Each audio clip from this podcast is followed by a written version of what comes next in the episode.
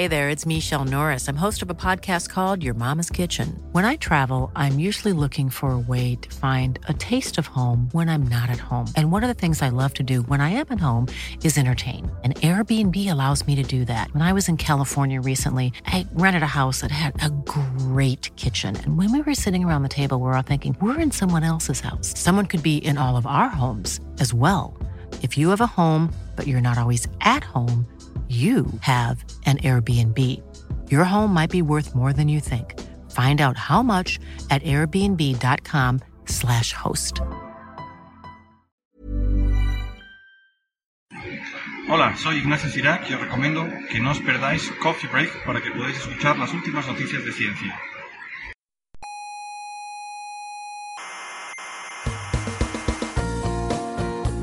Aquí comienza Coffee Break, la tertulia semanal de la actualidad científica. Aquí no vas a encontrar fantasías irracionales, ¿eh? Pues no, la verdad es que ni no. pseudociencias. Nada, tampoco pseudociencia. Ni, ¿no? ni te vamos a regalar los oídos con frases Hmm. del tipo el universo conspira para que consigas lo que quieras. ¿eh? Nada, nada, nada de eso. El universo, ¿qué coño va a conspirar? El uni- El universo es indiferente a los, a los, a los- a los actos humanos. ¿eh? Exacto. El, el- el universo es muy hermoso, todo lo que tú quieras, pero le, le damos igual al, al universo, también te digo.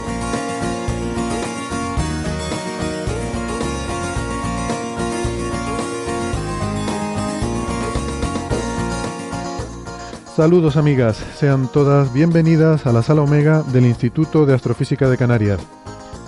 Aquí estamos, eh, como cada semana, con nuestra pequeña dosis de divulgación permanente revisable. Les habla Héctor Socas y esto es Coffee Break, Señal y Ruido. Recuperamos la normalidad después de dos, eh, dos semanas seguidas haciendo episodios especiales y la verdad que bastante durillos. Así que hoy nos apetece relajarnos un poco y darnos un pequeño respiro.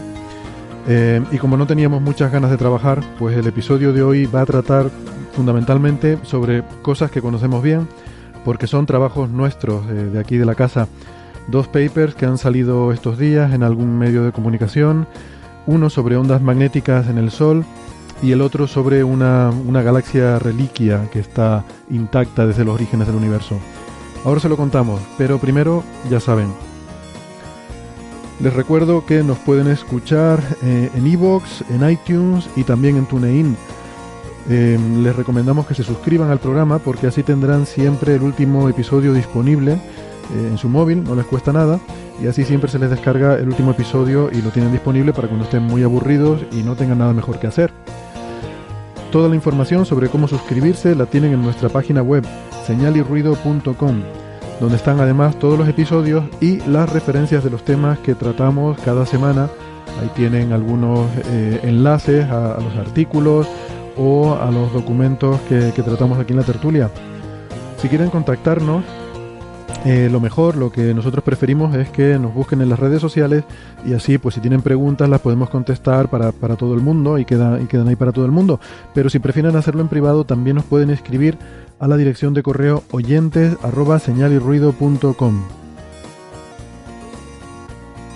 Estamos en varias emisoras de radio. En Canarias, en Icoden Daute Radio, Radio El Día, Radio ECA y Ondas Yaiza. En Madrid, en Onda Pedriza. En Aragón estamos en Radio Ebro y en Argentina en la FM 99.9 de Mar del Plata. En nuestra página web, que les recuerdo, Señal y Ruido, eh, tienen todos los horarios y las frecuencias de estas emisoras.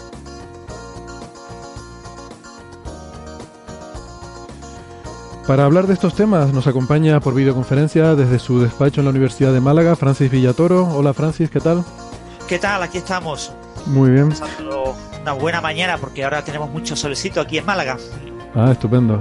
Y aquí conmigo en la Salomega está Nacho Trujillo. Hola Nacho. Hola chicos, encantado de estar de nuevo aquí tras una pausa un poquito más larga de lo que me hubiera gustado. Sí, eh, Estaba trabajando. estabas trabajando, ¿no? Para variar.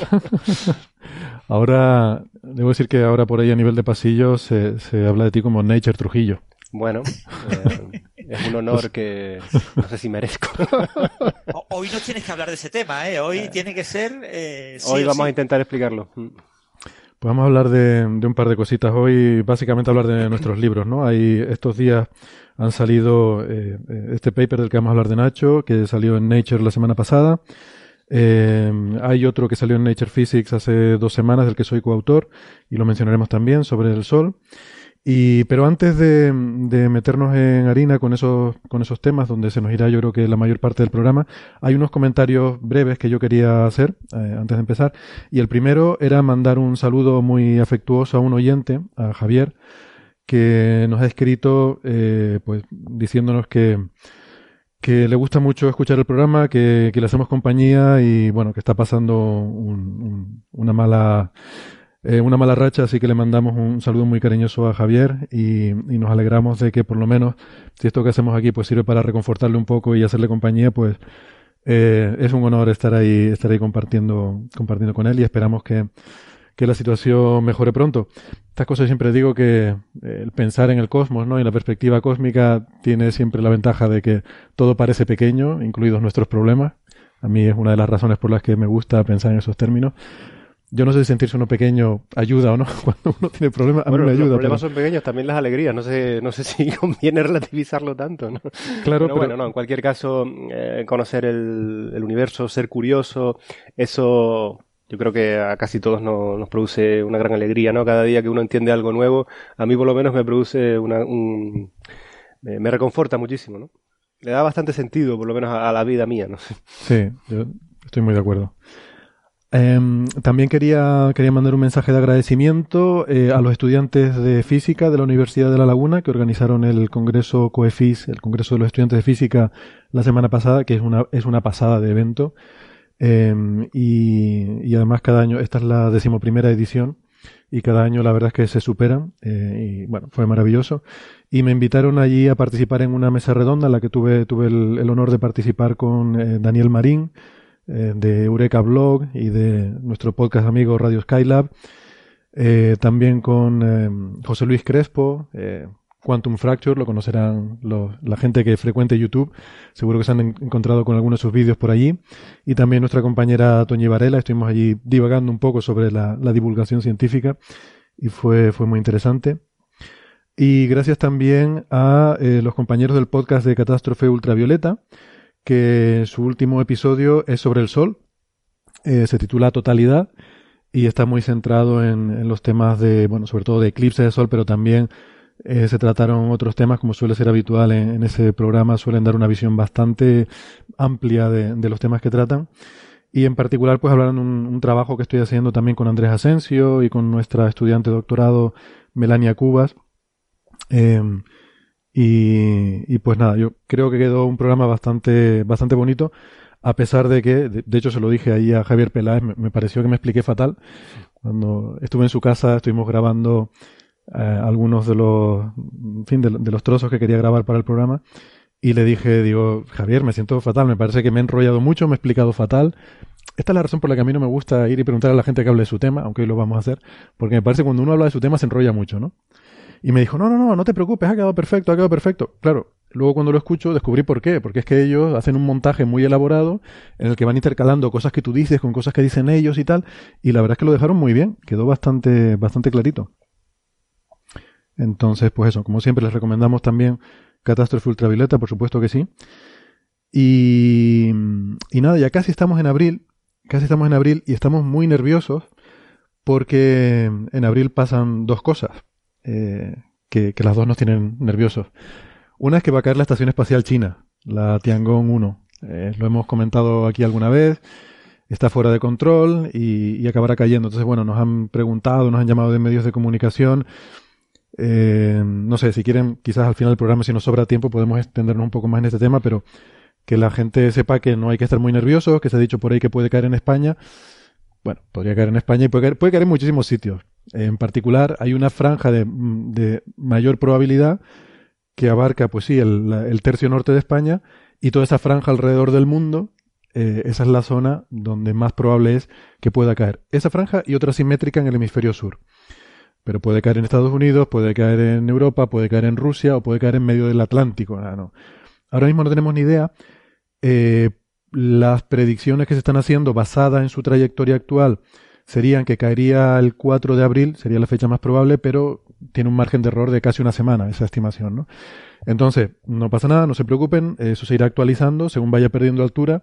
la trayectoria quedará mejor definida y bueno, esperamos que con uno o dos días de antelación sepamos exactamente en qué momento y en qué lugar, en qué punto del espacio-tiempo va a caer la, la Tiangong. ¿Con qué capacidad reaccionan la- la- los negocios de los seguros? Porque Sí. habrá que actualizar el... Es un tema interesante. Yo sé que la ESA y NASA tienen un seguro de responsabilidad para caída de, sus de sus cosas, ¿no? Los daños que puedan causar. No sé yo si China tiene algo parecido, pero bueno. siendo- Hombre, yo me imagino que, que si se produce algún tipo de catástrofe en algún sitio, pues los chinos de alguna forma, me imagino, que, que- que lo compensarán económicamente, no sé.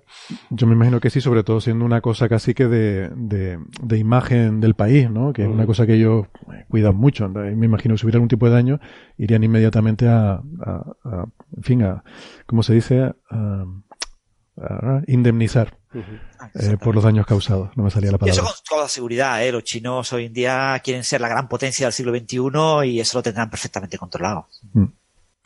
Eh, bueno, simplemente por recordar, esta estación pesa más de 8 toneladas, lo que pasa es que en la, en la reentrada de la atmósfera arderá y se desintegrará, pero mm, no se sabe seguro, pero se piensa que pueden caer trozos bastante pesados de entre 10 y 100 kilos, eh, puede quedar algún trozo ahí que vaya a caer, ¿no? Entonces, a ver, no es para tomarse la broma, pero bueno, que esté tranquila la gente que la probabilidad es pequeñísima de, de que le pueda afectar a nadie y en segundo lugar que lo sabremos, o sea, lo sabremos uno o dos días antes sin ningún problema. Ah, lo que sí quiero decir, casi me olvido, o sea, eh, sobre todo el, o sea, la, razón por la que me parece importante sacar este tema es porque si diera la casualidad, tuviéramos la suerte de que cayera cerca de nuestra casa, eh, hay que tener cuidado y no acercarse allí directamente a ver aquello y tocar los restos y tal, porque, mm, bueno, entre otras cosas, esta estación lleva tanques de hidracina, que es una sustancia que se usa para el combustible y que es una sustancia peligrosa, que, es explosivo, que es muy reactivo, y entonces hay que, eh, bueno, si, si la ven caer, pues está bien, será un espectáculo maravilloso, pero inmediatamente avisar a las autoridades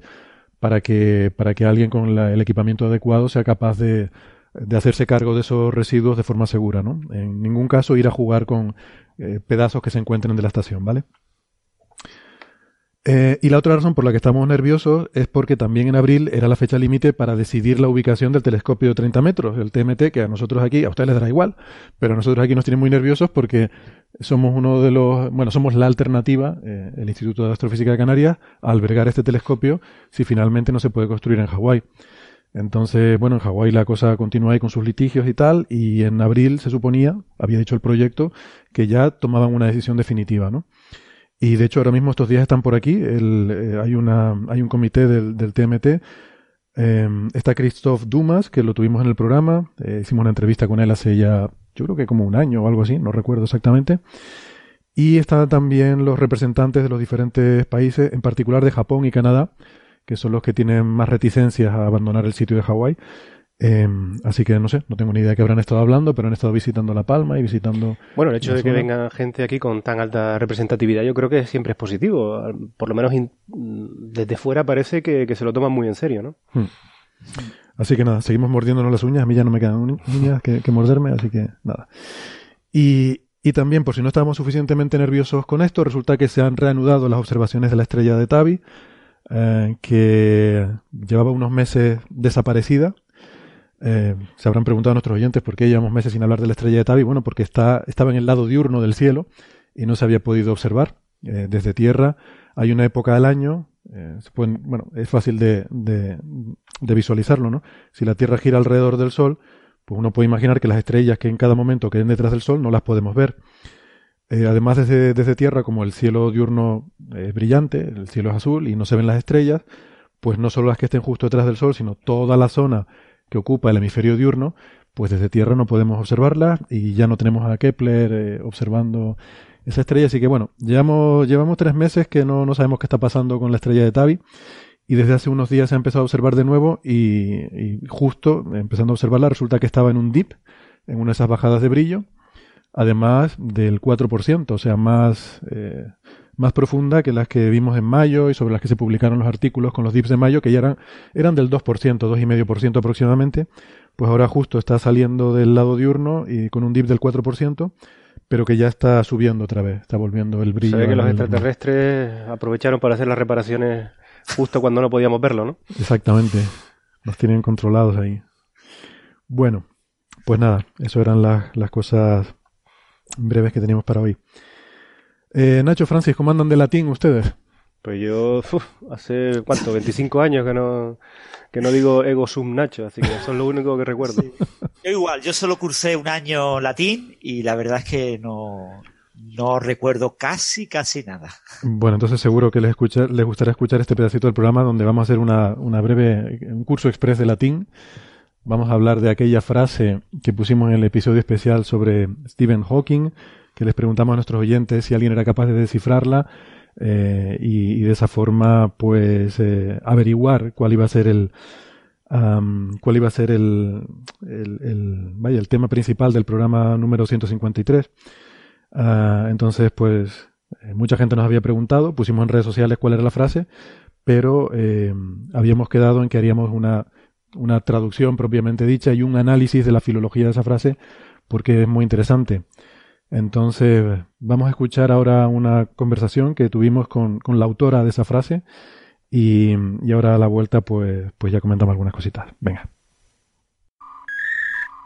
Pues estoy con María Rives, profesora del Centro Superior de Idiomas de la Universidad de Alicante, aunque sin duda más conocida por nuestros oyentes como Neferchiti, que es la presidente de nuestro club de fans, y, y, nuestra experta aquí en cosas de historia del arte, Sumeria, Babilonia, Egipto y, bueno, en general todas esas cosas que nosotros llamamos cosas de letras. Hola María, gracias por acompañarnos. Hola, gracias a ti. Perdona, es que me da risa la presentación. Perdón. Genial. Bueno, pues como se imaginan, eh, María es el cerebro detrás de esa frase tan críptica en latín que pusimos en nuestro episodio especial sobre Stephen Hawking, en nuestro episodio 153. Y de hecho esa frase la habíamos puesto en el episodio anterior eh, como una pista, a ver si alguien era capaz de descifrarla y averiguar cuál iba a ser el tema del especial. Entonces ahora vamos a, vamos a traducir esa frase y a analizarla un poquito. Eh, primero vamos a escucharla otra vez, vamos a recordar lo que decía. Philosophiae naturalis principia mathematica, usque ad corpuscula in atris vorticibus creata, tria saecula gravitatis. Bueno, eh, entonces, la frase tiene, tiene tres partes que están unidas por preposiciones, ¿verdad? Exacto. Se llaman preposiciones, ¿no? Esas cosas que hay entre las partes. eh, entonces, claro, en la, idea era intentar seguir el hilo, si recuerdan en la introducción, había una especie de, hilo conductor que iba desde Newton hasta, hasta Hawking, ¿no? Que eran, bueno, eh, siguiendo esa historia, ¿no? En la cátedra lucasiana de la Universidad de Cambridge, que había ocupado primero Newton, y como, pues, eh, con 300 años de diferencia habían estado trabajando en la gravedad, y, y, esto es un poco lo que hemos querido encapsular en esa frase, ¿no?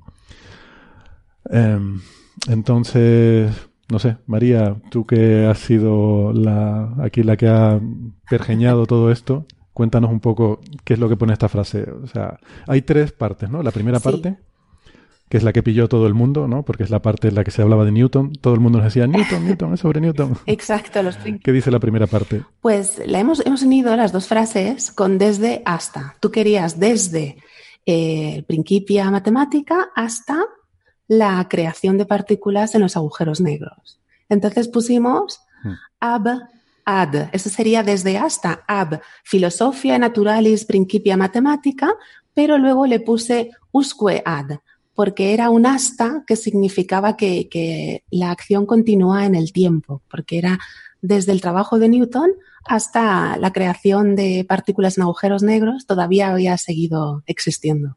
Vale, entonces eso, esas preposiciones lo que reflejan es que hay una continuidad en el tiempo, ¿no? Entre ese primer trabajo de Newton y este de Hawking, ¿verdad? Exacto, es un desde hasta, pero que indica que no ha habido interrupción en la investigación. Vale. Entonces la frase empieza diciendo ab, que es esa primera preposición, sí. eh, filosofía naturalis principia matemática, que es lo que entendió todo el mundo, que es la obra de Newton. Sí. Y luego usque ad, que es la otra preposición que dice hasta. Y luego sí. la parte, que yo creo que es la parte más chula de, de, la frase, ¿no? Que es el trabajo de Hawking, creación de partículas en agujeros negros, que tú la has traducido al latín, pero no es trivial de traducir. Había muchas cosas que tener en cuenta porque, claro, los romanos no sabían nada de agujeros negros, no existe una expresión para agujeros negros, ¿verdad? En, latín, y entonces te lo has tenido que inventar un poco. ¿Cómo, has traducido agujeros negros? Bueno, he puesto, he puesto, parezco una nena, ¿no? Haciendo los deberes. Pusimos atris, usé el adjetivo ater, que me pareció más adecuado que nigger, para negro, porque ater significa negro, pero por opacidad, por ausencia de luz, y me parecía que era lo más adecuado para el agujero negro. Para el agujero usé la palabra vortex, que, todavía usamos, usáis vosotros en física. De decís vortex, eso viene a través del inglés, yo creo. Sí, la vorticidad es un concepto muy importante en física. Exacto. Y quise, quise usar esta palabra vortex para agujero en lugar del, del, más común foramen. Agujero en latín sería foramen, pero vortex tiene, conlleva esa idea de, de una especie de remolino, un agujero que, por el que desaparecen otras cosas o que se traga todo lo demás. Por eso la elegí para, para el agujero negro. Y es que la expresión está en ablativo, porque es eh, inatris verticibus, o sea, en el agujero negro, dentro del agujero negro. Podríamos haber puesto ab, creadas por un agujero negro, pero me pareció mejor in, porque salían de él. No sé si es... Maravilloso. Pues está muy interesante y además también eh, me decías que esa V que vemos en el, en el latín no se pronuncia como, como pronunciamos nosotros una V, realmente es una U, ¿verdad? Sí, es una especie de semivocal o semiconsonante según se mire, por eso en minúscula la escribimos siempre con U, pero eso es una convención. En minúscula la escribimos con U y en mayúscula con V. Los romanos escribían como mayúsculas, siempre con V, pero nosotros desde el Renacimiento escribimos las minúsculas con U y, debemos evitar esas Vs minúsculas. no podemos, o sea, verticibus, eh, vortex, yo pronuncio una U, pero en realidad es un sonido intermedio, casi una, una semiconsonante, como, como si fuera una W, ¿sabes? Y si la escribimos en mayúscula con V y en minúscula con una U, siempre. Hay que evitar las Vs minúsculas en latín. Muy bien, pues ya lo saben nuestros oyentes, está, eh, está mal poner V minúsculas cuando se está escribiendo en latín. De hecho, debería ir todo en mayúsculas, ¿verdad? Sí, así es. Pero bueno, en, en U minúscula nos parece bien. Vale. Bueno, entonces ya hemos analizado dos de las, eh, de, las partes que componen esta frase, desde los Principia Matemática de Newton hasta los corpúsculos. Ah, no, me falta otra. Precisamente, una cosa estuvimos discutiendo en su momento, ¿no? Era sobre cómo traducir las partículas, ¿no? Creación de partículas en agujeros negros, sí, ahí estuvimos discutiendo. Y debo decir que eh, aquí, pues, a lo mejor no lo hicimos del todo bien porque yo me empeñé en hacerlo de una forma que, que seguramente no es la ideal, pero ahora podemos explicar por qué. Las partículas del agujero negro, ¿cómo, cómo se podría traducir al latín las partículas? Bueno, yo quería poner primordia. Primordia es la palabra que aparece en Lucrecio, en De Rerum Natura, sobre la naturaleza de las cosas, cuando habla de las primeras partículas que se crean en el universo, cuando surgen los átomos. Bueno, el atomismo ya sabéis todos que es de Demócrito, pero Demócrito era griego, Lucrecio romano, y él habla de esas primordia o partículas primordiales, que era la palabra que yo te propuse. Pero yo creo que elegiste bien corpúscula. ¿Por qué? ¿Por qué elegiste corpúscula? Bueno, porque a mí me sonaba mucho más eh, como, además estábamos haciendo este juego histórico, ¿no? Desde este paralelismo con Newton, pues, pues claro, el, el, tema, de, eh, eh, o sea, es la expresión que usaba él cuando escribía en latín, eh, para referirse a, las partículas, ¿no? Eh, entonces, de hecho, todavía hoy en día hablamos de la naturaleza de la luz, la naturaleza corpuscular u ondulatoria. Eh, ese corpuscular todavía mm, viene de esa raíz latina, ¿no? Entonces me parecía que, aunque efectivamente, históricamente quizás quedaba quedaba más fino como tú lo proponías, con el, el, primordia este que nos lleva mucho más atrás en el tiempo y que probablemente eh, tenga más sentido desde el punto de vista de que son partículas elementales, ni siquiera son átomos, son todavía partículas más elementales las que se crean en, agujeros negros, pues... Eh, pero bueno, eh, en el contexto histórico me parecía que corpúscula, no sé, quedaba mejor. Sí, Sí, Primordia es más poético. Lo tuyo está mejor. Bueno, entonces me perdonas por haberme empeñado en eso, ¿no? Dios. Vale, y luego está la última parte entonces, o sea, vamos desde una cosa, desde el trabajo de Newton al trabajo de Hawking, y la última parte, ¿qué es lo que dice? Tria saecola gravitatis. Tres siglos de gravedad. Porque siglo es neutro, por eso termina en A. Y mira que digo gravitatis. Mm. No digo una V, pero tampoco es una U del todo, es el genitivo de gravitas, y que significa de gravedad. De gravedad. Eh, la- y la gravedad también usamos esa palabra también siguiendo a Newton, ¿verdad? Sí. Porque antes creo que no, Sí. no existía. Los romanos no hablaban de la gravedad, que sepamos. No, no, ahí la gravedad es el peso. El peso. Muy bien. Pues, pues nada, esto es un poco lo que da de sí esta frase. Me pareció muy interesante, ¿no? El cómo hay que plantearse, pues, todas estas eh, traducciones un poco sui generis, porque, eh, porque claro, como decía, los romanos no tenían estos conceptos, entonces hay que inventarse un poco. Quizás habría que actualizar de alguna forma el latín, ¿no? Introducir neologismos, e introducir, puesto que durante durante mucho tiempo fue el idioma de la ciencia, a lo mejor habría que crear un diccionario de nuevos términos eh, latinos. Sí, manifestémonos por ellos. Sí, estoy totalmente de acuerdo. Muy bien.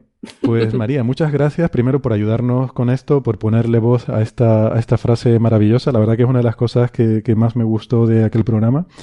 Y, y gracias por estar hoy aquí para explicarnos un poco las sutilezas que hay detrás de, no, no solo la traducción, sino también estos conceptos tan interesantes que hay detrás de la, la filología de, de esta frase. Muchas gracias. No, muchísimas gracias a ti, por favor, por dejarme participar. Muchas gracias. Un placer. Venga, hasta luego. Un abrazo, hasta luego.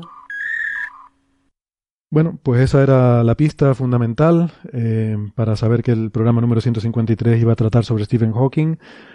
Eh, el caso es que nadie lo acertó. Recibimos muchas, muchos mensajes de oyentes, pero ninguno dio con la respuesta correcta. Entonces, eh, hombre, no quiero dejar desierto el premio.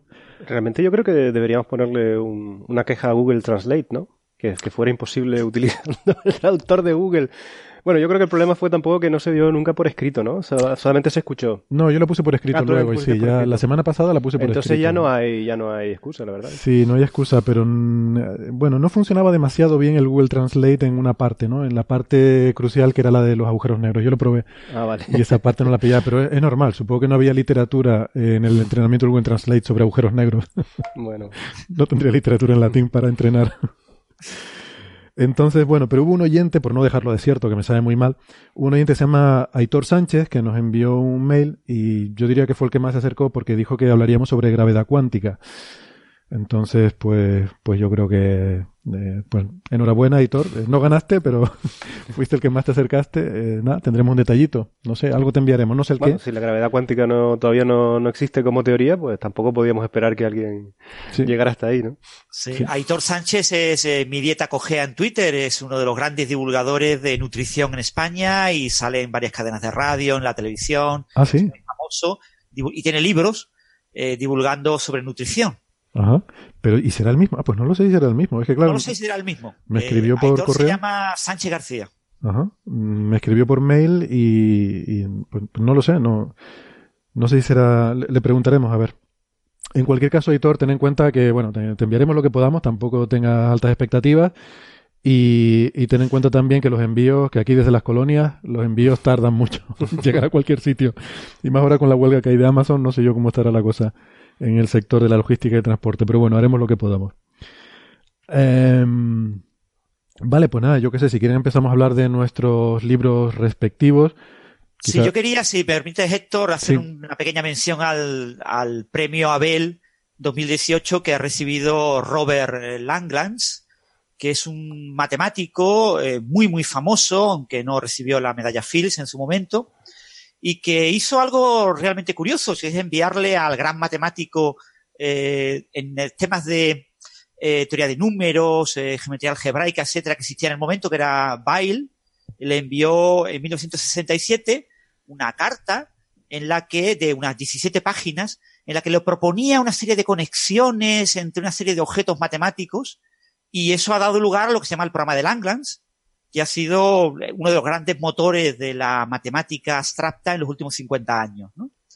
La idea, muy, muy brevemente, es utilizar lo que se llama la teoría de la representación, de representación.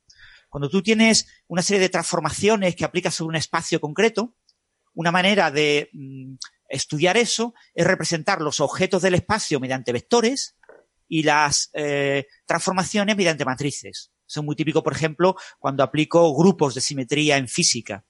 eh, coge una serie de matrices que representan las operaciones mm, que actúan eh, eh, como, digamos que representan el, grupo, que actúan como si fueran los objetos del grupo y los objetos del espacio los represento como mediante vectores. Eso es la teoría de representaciones lineales. Toda la física de partículas se basa en representaciones lineales, unitarias de grupos de simetría de Lie.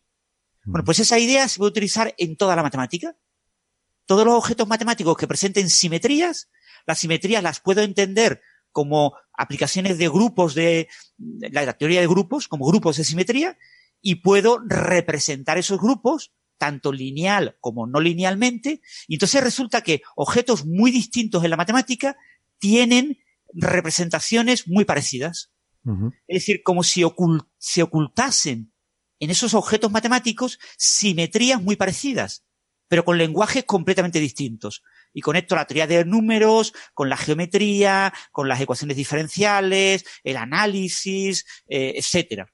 Entonces, ese tipo de conexiones es lo que eh, trata de desvelar el programa de Langlands. Él ha demostrado conexiones concretas entre objetos concretos y en este tipo de, ataque, por ejemplo, eh, uno de sus grandes éxitos fue la demostración del último teorema de Fermat, que hizo que Andrew Wiles eh, recibiera eh, también el, premio Abel, que básicamente era pues un problema de saber si tiene o no tiene soluciones una cierta ecuación algebraica, soluciones de tipo numérica, se conecta con unas estructuras geométricas, las curvas elípticas, y con ciertas propiedades geométricas de las curvas elípticas. ¿no? A priori una cosa no tiene nada que ver con la otra, pero gracias a la teoría de representaciones observas que hay ciertas simetrías que son las mismas y eso te permite resolver un problema muy complicado de teoría de números utilizando unas herramientas que a priori no tienen nada que ver. ¿no? Y esa es un poco la idea del programa de Langlands, unificar una especie de teoría de toda la matemática, unificar toda la matemática utilizando como herramienta la teoría de representaciones. Hmm. Esto es una noticia que he visto, he visto algunos titulares, pero me ha dado pereza, ni siquiera he pinchado, porque he visto una noticia que ponía el que ocupa, eh, eh, la persona que ocupa el mismo despacho que Einstein gana el premio Nobel de las matemáticas. Y digo, pero si no existe el premio Nobel de las matemáticas. Supongo que están hablando de este premio Abel, ¿no? Sí, el premio Abel lo, concede la eh, Noruega, la Academia de Ciencias Noruega, y la idea es un premio a el mejor, eh, digamos, a un trabajo de toda la vida, a, la mejor carrera vital en matemáticas. ¿no? Entonces, en ese sentido, se parece un poco al premio Nobel. El premio Nobel lo que pasa es que premia eh, cosas que tengan repercusión en la sociedad. Mm.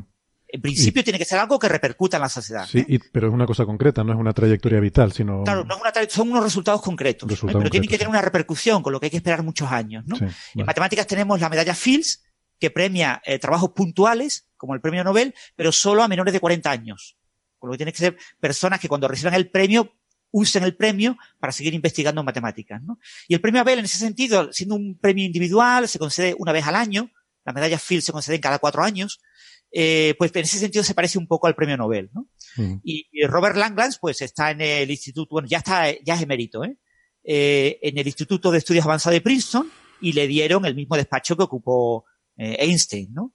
Eh, mm. Él está allí desde los 70 y Einstein lo abandonó en 1955 cuando falleció. Entonces, eh, pero bueno, ocupa ese despacho, pero hay mucha otra gente que lo ha ocupado también. Pues yo, yo creo que sería justo que la medalla Fields, el, la fecha, el límite ese de corte, en vez de ser 40, ahora, teniendo en cuenta que hay que que prolongarse más tarde. más tarde que se suba a 45, porque también cuesta cada vez más hacer una, una contribución, que nos den 5 años más a los investigadores para poder ganar ese premio, ¿no? Bueno, fíjate, por ejemplo, que Andrew Wiles, el que demostró el último tema de Fermat, publicó el, el resultado cuando tenía 39 años. Uf. Y podía haber recibido la Fields, eh, pero se encontró un error y le dieron un plazo de un año para coger ese error, no lo logró, eh, con uno de sus eh, estudiantes anteriores, eh, unos meses más tarde lo logró, pero ya superó la edad de 40 años y no pudo recibir la medalla Fields, el resultado que quizás se consideraba el resultado matemático más importante del siglo XX. y entonces lo que se le dio fue un premio honorífico. no una medalla, pero en el Congreso ICM en el que se concedían la medalla Fields, se le dio un premio honorífico por tener 41 años en lugar de menos de 40. imagínate qué presión. O sea, tienes un error en tu demostración, tienes un año para encontrar alguna forma de corregirlo y si no te quedas No durmió mucho Wise ese año. Vaya, vaya agobio, qué presión. Y esto ahora. Eh, Wise ha recibido todos los méritos. De hecho, eh, fíjate, Wise es una de esas personas que ha publicado muy pocos papers, muy pocos artículos en su vida, pero que todos tienen muchísimas citas y, son muy relevantes. Hmm. No, que me, hizo gracia que mencionaras que, trabajaba en el, eh, en el Institute for Advanced Study de Princeton, porque hace poco ha estado circulando también estos días en redes sociales una, una carta muy curiosa, muy interesante, que es de, eh, de una, o sea, una selección de la lista corta de un comité evaluador que estaban eh, evaluando candidatos para un puesto en ese Institute for Advanced Study, no sé si lo han visto, está ah, así escrita a máquina, y la lista corta de candidatos pues incluye a gente como Schrödinger, Fermi, Bohr, mm. eh, Heisenberg, uh, entonces es un disparate, ¿no? Y como, me hizo mucha gracia porque un oyente nos contestó em, a Schrödinger se la dieron y no se la dieron. y, otro ponía eh, sobre Heisenberg, eh, en un momento dado no se sabe en qué posición estaba en la lista. Pero lo sí, en un mal momento. La lista de los candidatos originales, ¿no? De, Yo no la he visto la lista, pero sería de los candidatos originales cuando llegaron el instituto. No sé si conocéis la historia del instituto.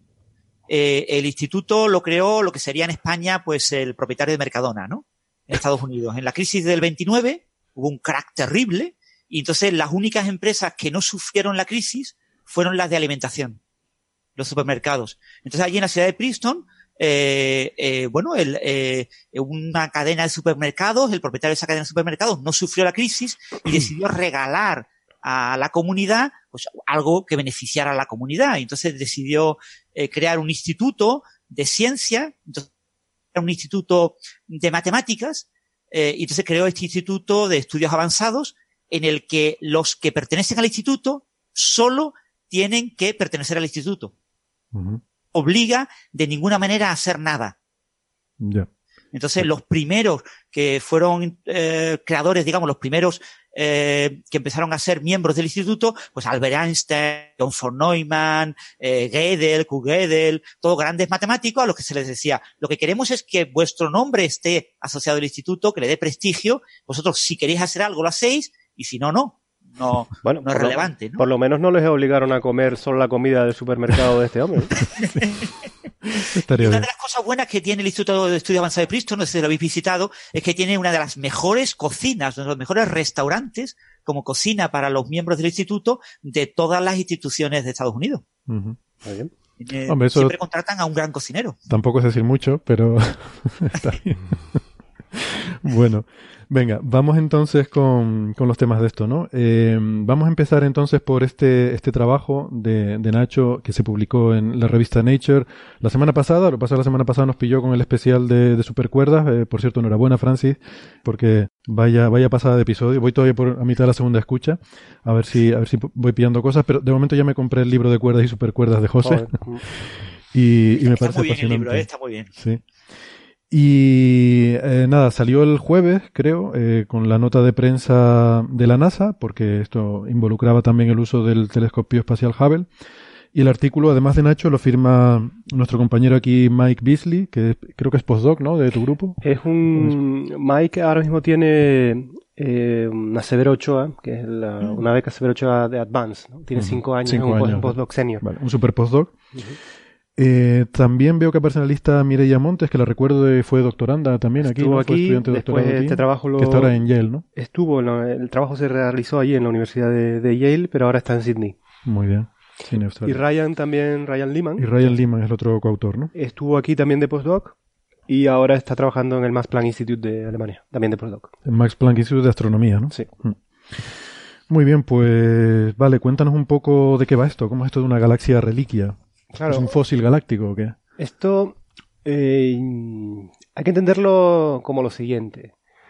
para que los oyentes lo vean bien, ¿ustedes se imaginan poder coger un trozo de universo que se formara hace 10.000, 11.000 millones de años y que no le hubiera pasado absolutamente nada y tenerlo aquí cerquita de tal forma que pudiéramos estudiarlo en todo detalle? Pues ese, es el, el, trabajo que hay aquí detrás. Evidentemente, para, para hacer este trabajo este es un, es un trabajo que llevamos haciendo desde hace más de 10 años. Esta es la culminación, digamos, de un montón de trabajos que hemos hecho previos eh, y que ha terminado pues publicándose, como dijiste, en la, en la revista Nature, ¿no? Pero voy a intentar hacer un poquito una visión de qué es lo que hay aquí detrás, ¿no? Porque esto, como has dicho, es, se trata de eh, ver si existe algún tipo de galaxia eh, cerca de nosotros que se formara hace muchísimo tiempo y que básicamente sus propiedades hayan, hayan permanecido intactas ¿no? desde esa época. Esto, eh, que suena sencilla como idea, en la realidad, en el universo en el que vivimos, es tremendamente complicado porque nosotros vivimos en un universo que está activo. Un universo donde continuamente le está cayendo gas a la galaxia, donde estas galaxias están sufriendo interacciones o fusiones con otras galaxias. Es decir, la posibilidad de que haya habido un objeto que se formara muy muy pronto en la época del universo y que después, de alguna manera, eh, se haya escapado de los caminos típicos de evolución de la galaxia, pues es muy baja. De hecho, las predicciones teóricas nos dicen que si uno se enfoca en objetos que sean dos o tres veces más masivos que la Vía Láctea, la probabilidad de que uno de estos objetos se hubiera escapado de, digamos, del crecimiento normal es del 0,1%. Es decir, uno necesitaría eh, típicamente estudiar de, o explorar en el universo, buscar en catálogos o lo que sea, mil galaxias al menos para tener la, para que la probabilidad fuera uno de encontrar un objeto de esto. O sea, lo que, lo que dice, a ver si te he entendido, es que basado en lo que se ve en las simulaciones, eh, se estima que una de cada mil galaxias que se forman... Mil galaxias masivas que se hayan formado muy pronto eh, se, haya, se hayan podido escapar de, de, haberse fusionado con otros objetos. Se hayan mantenido hasta ahora sin haber interactuado con otras galaxias. Exactamente, sin haber formado nuevas estrellas y todo. Sí, son objetos realmente extraños. Es que yo, eh, igual eh, convendría recordar esto, ¿no? No sé si la gente es consciente de toda la interacción que sufren las galaxias en su vida, ¿no? Cuando ves una simulación es muy impresionante verlas como están continuamente chocando. Eh, claro, a nuestras escalas temporales evidentemente es todo un fotograma esa película lo que estamos viendo, ¿no? Pero en la película cósmica hay continuamente choques e interacciones de galaxias. las galaxias son lo, todo menos sistemas muertos, son sistemas vivos. Están continuamente cambiando, en escalas cósmicas, por supuesto. Eh, no solo por la fusión con otras galaxias más pequeñas, las galaxias satélites que hemos hablado muchas veces aquí, sino también porque eh, hay gas fuera de las galaxias que les está cayendo. O sea, las galaxias están.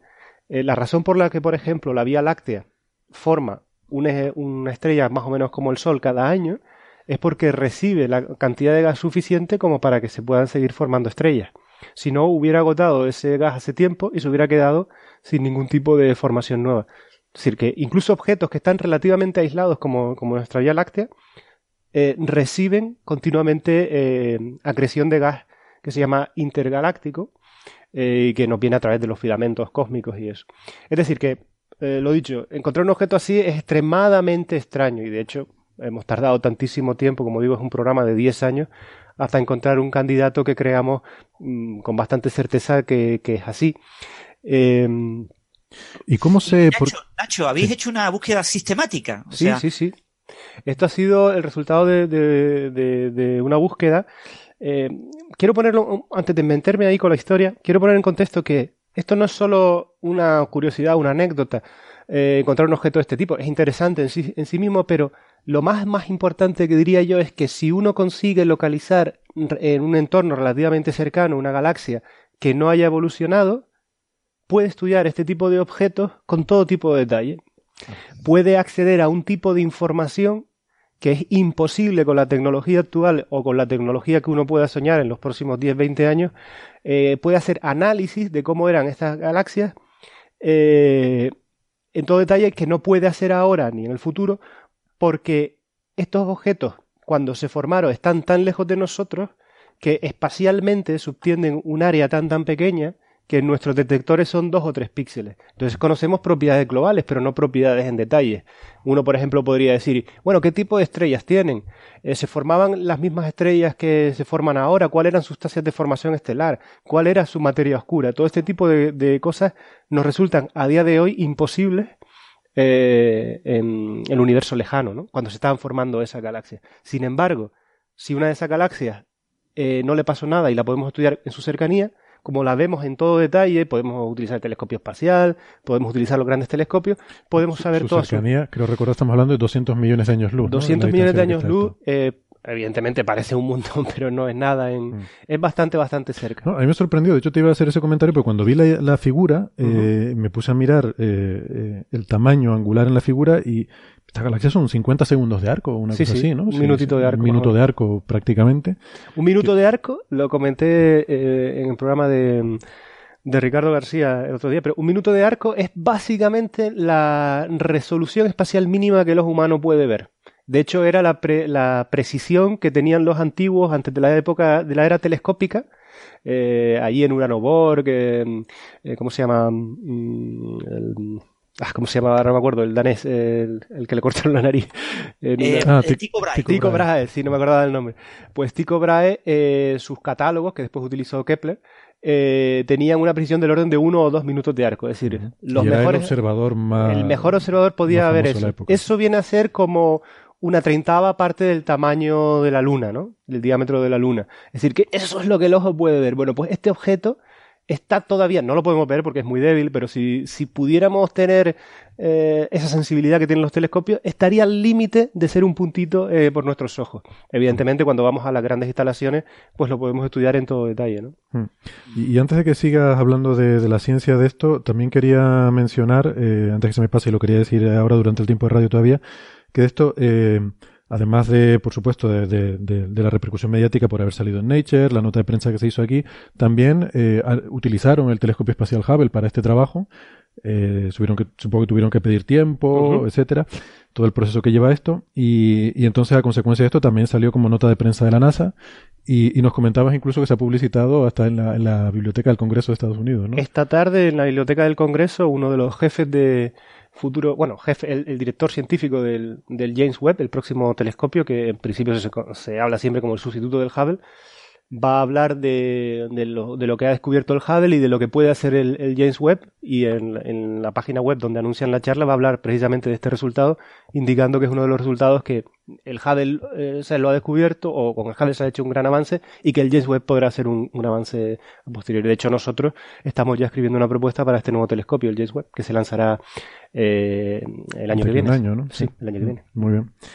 Y, y yo también, a mí me, eh, yo tengo la misma curiosidad que Francis, ¿no? Cuando leí el artículo, claro, aquí en, en la letter, hay que decir, una letter de, de Nature son tres páginas, ¿no? No, no puede uno desarrollar mucho los detalles de las cosas, tienes que ir al, al resultado fundamental.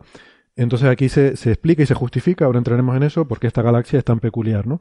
Pero me surgió también la misma duda. ¿Cómo, cómo se encuentra esta galaxia? O sea, esto puede ser por casualidad, que uno resulta que va a analizar una galaxia y la mira, o, como preguntaba Francis, aquí hay un estudio sistemático previo Sí. que supongo que lo publicarán en otro artículo, Más detallado a lo mejor. lo hemos- no, son artículos que ya están publicados, como te comento, son esto es, es el resultado de una investigación de 10 años donde hemos ido publicando diferentes artículos. Entonces, si quieren, empie- empiezo ya un poquito a explicar cómo llegamos a la conclusión o cómo llegamos a, a- a encontrar este objeto. ¿no?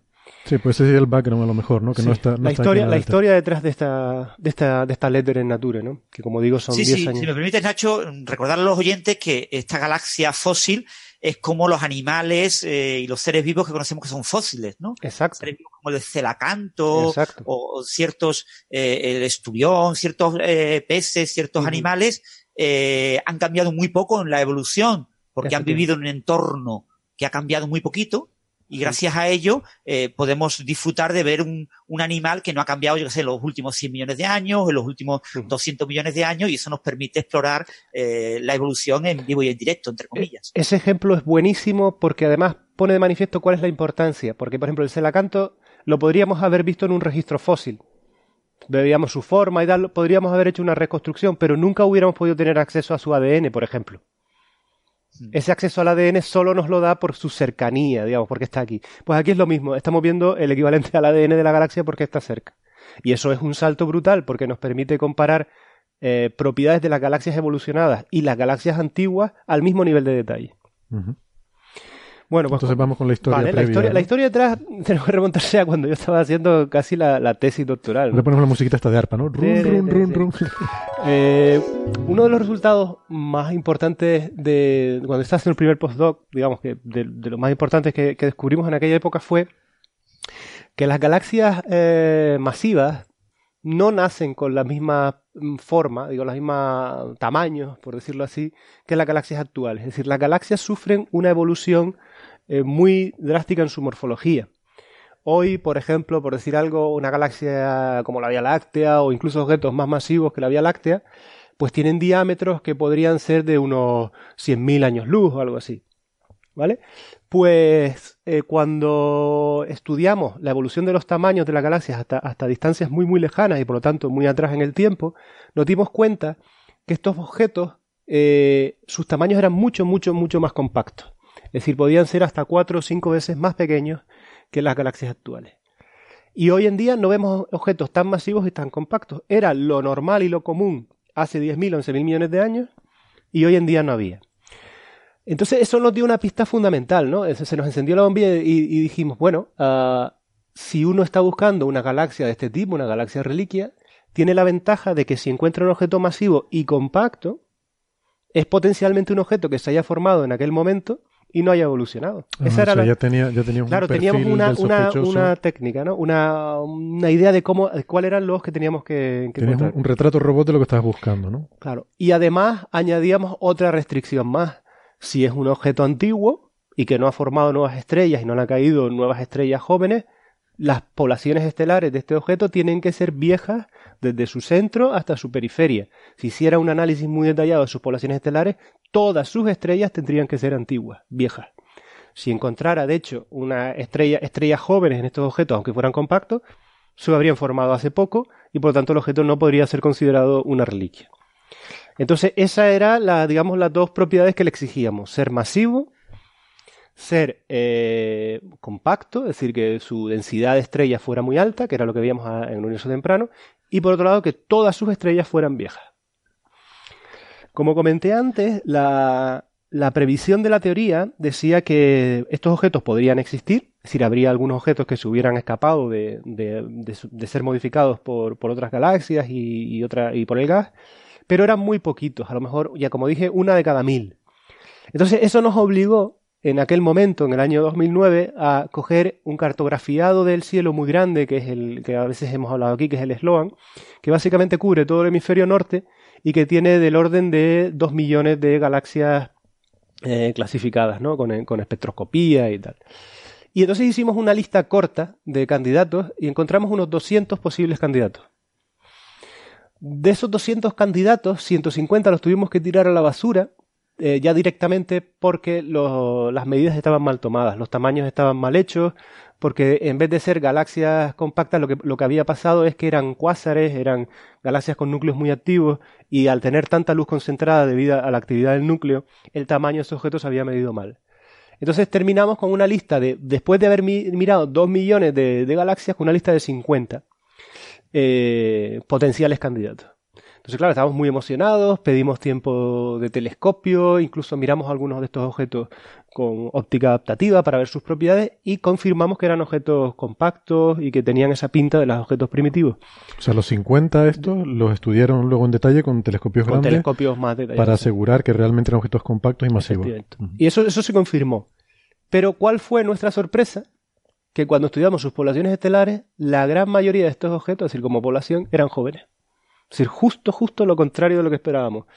Eran, en vez de ser antiguos, viejos, con sus estrellas viejas, sus estrellas eran mucho más jóvenes, en promedio, que las estrellas de eh, que uno esperaría si no hubieran evolucionado. Cuando dices estudiar sus poblaciones estelares, ¿te estás refiriendo a los cúmulos globulares? No, no, no, me estoy refiriendo a las, estrellas. Las estrellas, de, la galaxia, Las estrellas de esas galaxias. O sea, haciendo espectros en los brazos de la galaxia. Eh, espectros en su, sí, en general, de la galaxia. Encontramos que en vez de tener los 10.000 millones de años sus estrellas, que esperaríamos si son objetos viejos, sus estrellas tenían unos 2.000 millones de años, es decir, eran mucho más jóvenes. Eso para nosotros fue un palo tremendo, porque, es decir, como descubrimiento en sí es interesante, ¿no? Objetos compactos, masivos y jóvenes, eso no se había visto nunca, era nuevo, pero, por otro lado no eran reliquias, no era lo que buscábamos, ¿no? Seguimos buscando, pero claro, teníamos muy, muy pocas posibilidades de encontrar algo más, porque ya estábamos utilizando el cartografiado más extenso, que era el Sloan, ¿no? Entonces, en el, hasta, eh, eso estamos hablando ya del año 2011, 2012. En el 2012 estuvimos a punto de tirar la toalla. De hecho, íbamos a decir, mira, esta línea de investigación, pues mm, no podemos hacer nada. Y, y, realmente estamos un poco desesperados porque veíamos que justo eh, mirando un poquito más allá en el universo, sí había candidatos buenos, pero no en el universo cercano.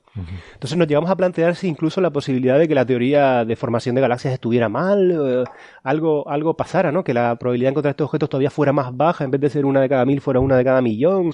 Eso te iba a preguntar, pues no me cuadran mucho los números. O sea, si hay una de cada mil y tú observas y tú, y tú miras dos millones de galaxias en Sloan, pues ahí debería haber dos mil galaxias sí, Pero sí, lo que pasa es que cuando te he dicho 2 millones de galaxias son de cualquier masa. Y, y estos números que te he dicho son de los objetos más masivos, que ya son muchísimos menos. los números encajan más o menos bien. no, no te preocupes por eso. Siempre te está diciendo que el número de objetos que podíamos estudiar, ¿no? Eh, bueno, pues bueno, uno sigue con otras investigaciones y de repente un día, en el año 2012, al final del 2012, aparece un paper en Nature, también otro paper en Nature, de Van Bosch, eh, un grupo de gente de Alemania, donde eh, estudian una galaxia eh, y se publica en Nature porque tiene un agujero negro supermasivo muchísimo más masivo que el que se esperaría por la masa del objeto.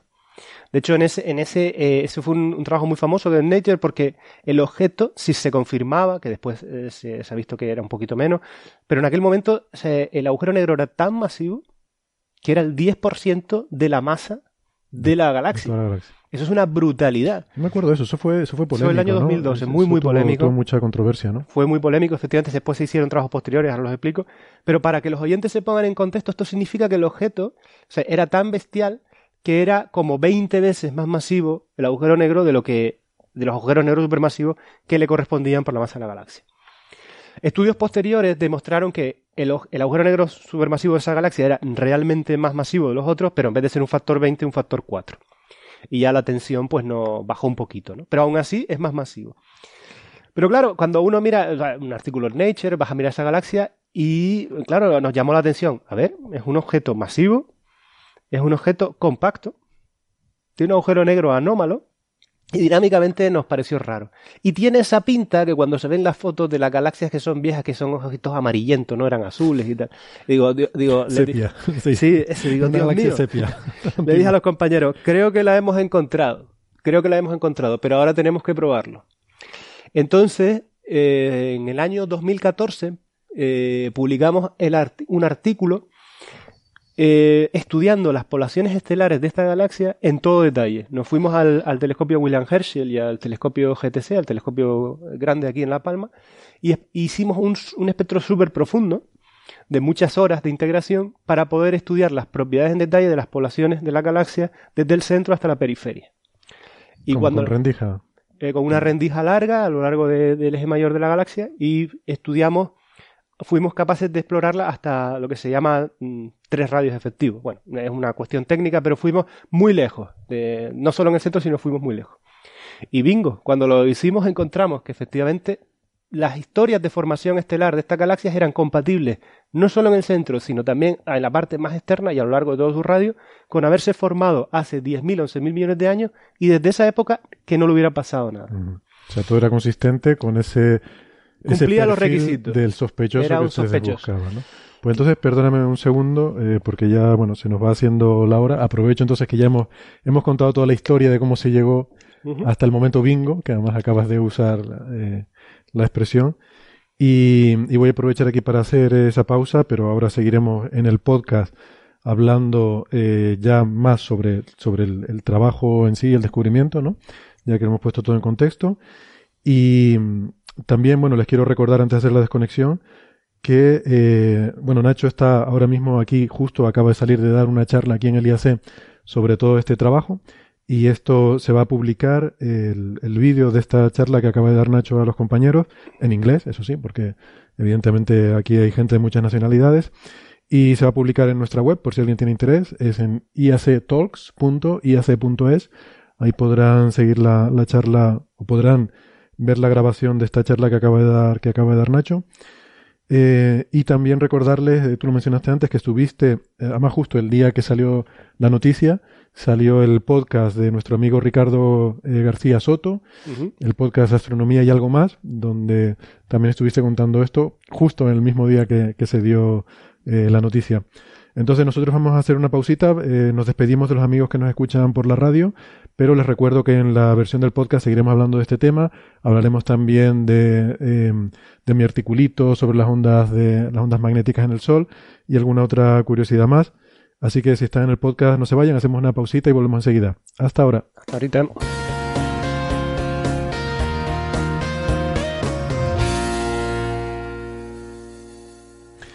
Estamos de vuelta. Eh, gracias por seguir acompañándonos. Eh, entonces, bueno, Nacho nos había hecho una introducción de cómo habían llegado a este sospechoso, cómo habían logrado identificar esta galaxia entre los dos millones que potenciales candidatos del Survey Sloan. Esta era una que eh, reunía todos los requisitos, estaba relativamente cerca, está relativamente cerca, es masiva, es compacta y cuéntanos un poco más entonces, ¿cuál es la confirmación definitiva? Aquí veo, incluso en el abstract del artículo, habla de los cúmulos globulares, ¿no? Que parece que es clave en todo sí, esto. Déjame hacer una puntualización porque en los dos millones de galaxias del Sloan no estaba esta. No estaba esta, No estaba esta. Por eso te dije que la, la, por eso se nos escapó. Eh, por eso, hasta que no apareció este trabajo de Van den Bosch en el Nature del agujero negro. Es una casualidad cósmica. O sea, esta, esta galaxia aparece en, en, en un Nature y, y, de repente dice, esta es la, la, reliquia. Es claro, porque sabíamos que buscábamos, pero la historia, la historia del, de. A veces, cómo son las cosas, ¿no? El Sloan sacó imágenes de esta galaxia, pasó por ahí.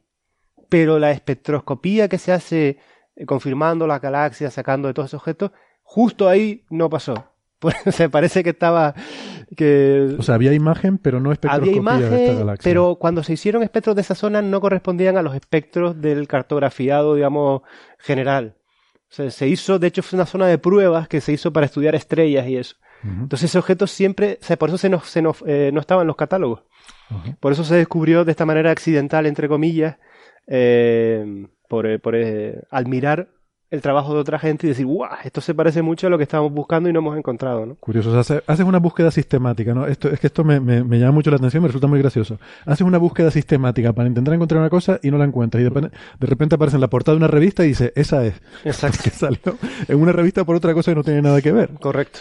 Es como si, no sé, estás buscando a un, alguien, un criminal, no sé qué, y un día abres el periódico y ves la foto ahí y dices, este es el que estoy buscando. Exacto. Imagínate que lo hubieras buscado en toda la base de datos de la policía y de repente lo ves porque estaba presentando un premio en una en una galería de arte de no exacto sé dices este vaya, pues eso fue básicamente esto.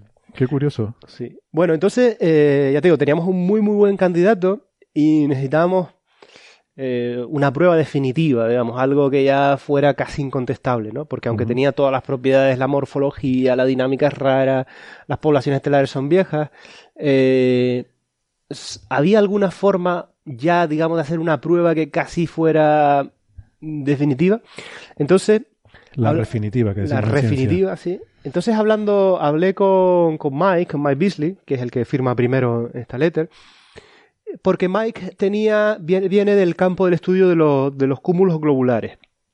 Los cúmulos globulares son un, agrupaciones de estrellas muy compactas, con, típicamente son agrupaciones que pueden tener del orden de 100.000 estrellas, incluso los más grandes un millón de estrellas. Y estas, estas, estas pelotitas de estrellas que están girando alrededor de nuestra galaxia y en movimientos un poco aleatorios, se espera que se formen para, al comienzo para que del se. Haga una idea, son, son, realmente bolitas, son como bolitas hechas de muchas estrellas juntas. Uh -huh. los, los, aficionados, por ejemplo, que hayan visto el cúmulo de Hércules, ¿no? M, M13 creo que es, ¿no? Que es espectacular. Si hay un racimo de estrellas muy juntitas, ¿no? Pues es curioso, pero es así. Las galaxias tienen como una especie de satélites que son bolitas de estrellas que van juntas, ¿no? Que se formaron juntas. Exacto. Y son muy interesantes por eso, pues se, se formaron juntas. Y ¿verdad? porque además se forman justo al formarse la galaxia. Eso por lo menos la idea que tenemos, que se forman casi coetáneamente con el gran estallido de formación estelar que tienen cuando se forman las galaxias. Entonces, ¿por qué son interesantes estudiar los cúmulos globulares? Esa es la, ¿por qué lo utilizamos como, por qué cogimos estos estudios de cúmulos globulares para ver si podíamos dar una prueba definitiva? Pues la razón es porque los cúmulos globulares vienen en dos tipos, son, tienen dos familias. Por un lado están los cúmulos rojos y por otro lado están los cúmulos azules. Rojo o azul aquí se entienden por el contenido metálico que tienen. Metálico siempre en términos de astronomía. Son elementos pesados para nosotros. Todo lo que sea más pesado que el helio es para nosotros un metal en astronomía. Mm. Bueno, pues los cúmulos rojos tienen más metales que los cúmulos azules.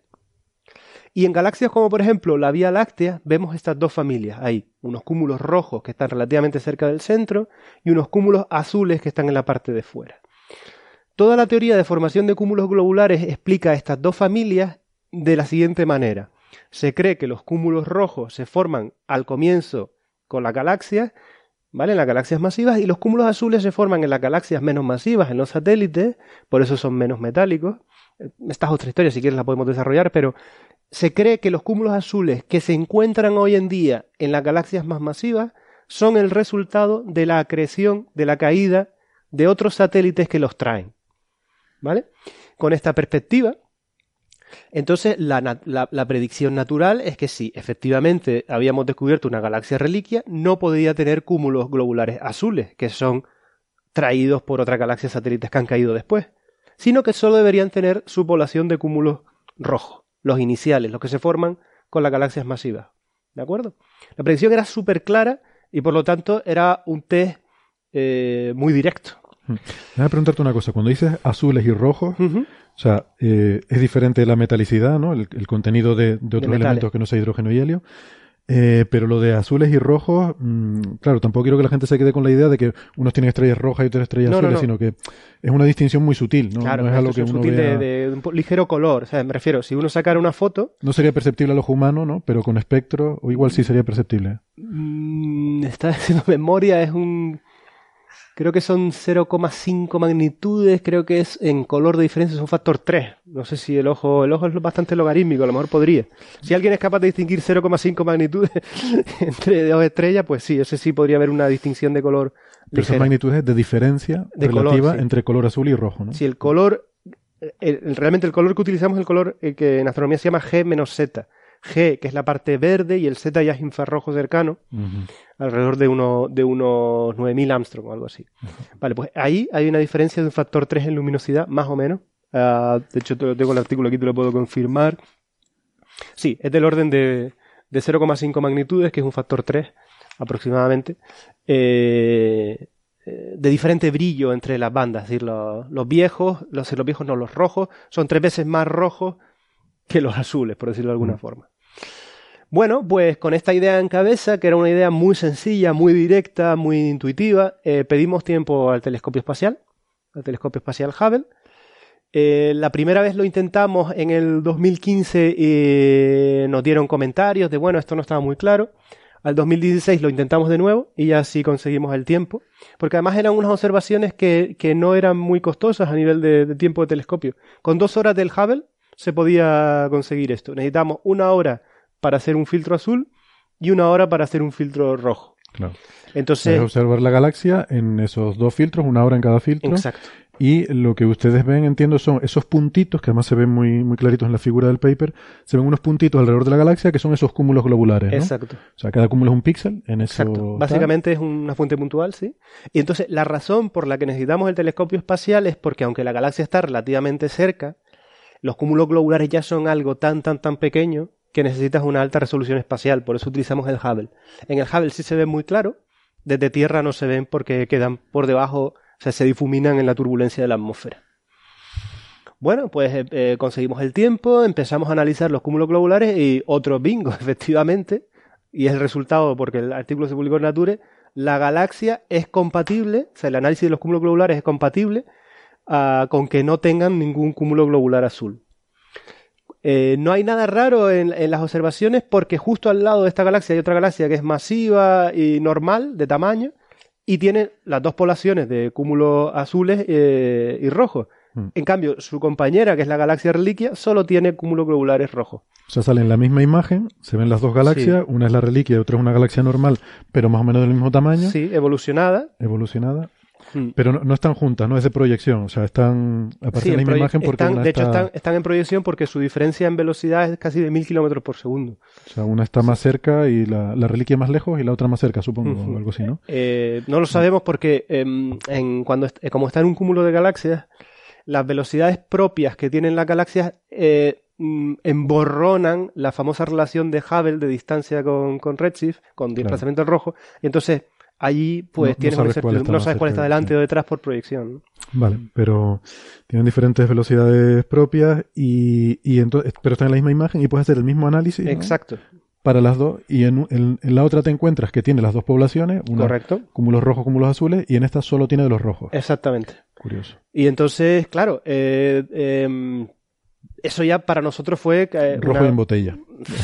eh, una- sí, todo, todo, absolutamente todo encaja con que sea efectivamente una, una galaxia primitiva.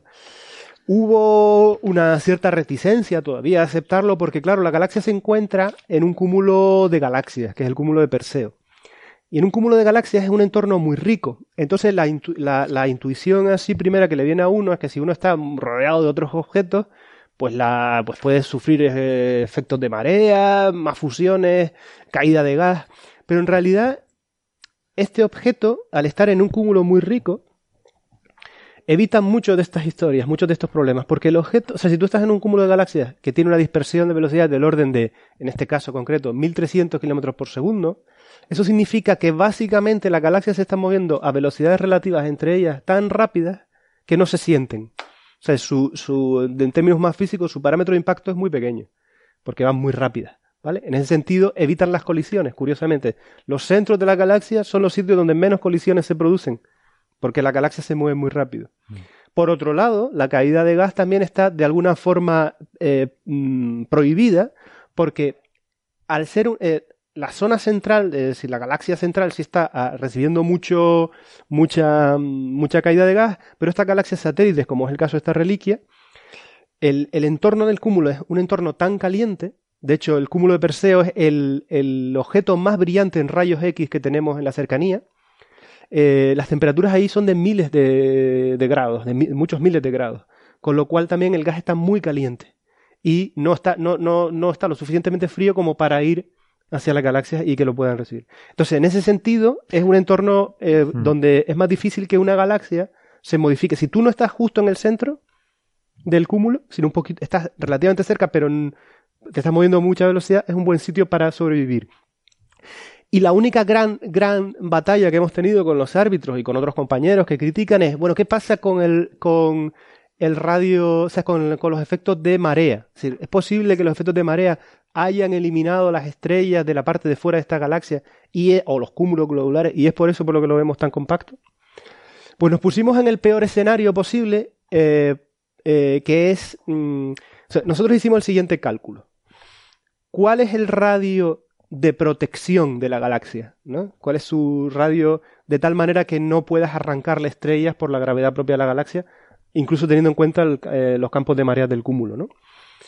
Entonces, en circunstancias normales, el cálculo te sale que es de unos eh, 100.000 eh, años luz 100.000 años luz de radio. de radio. Vale.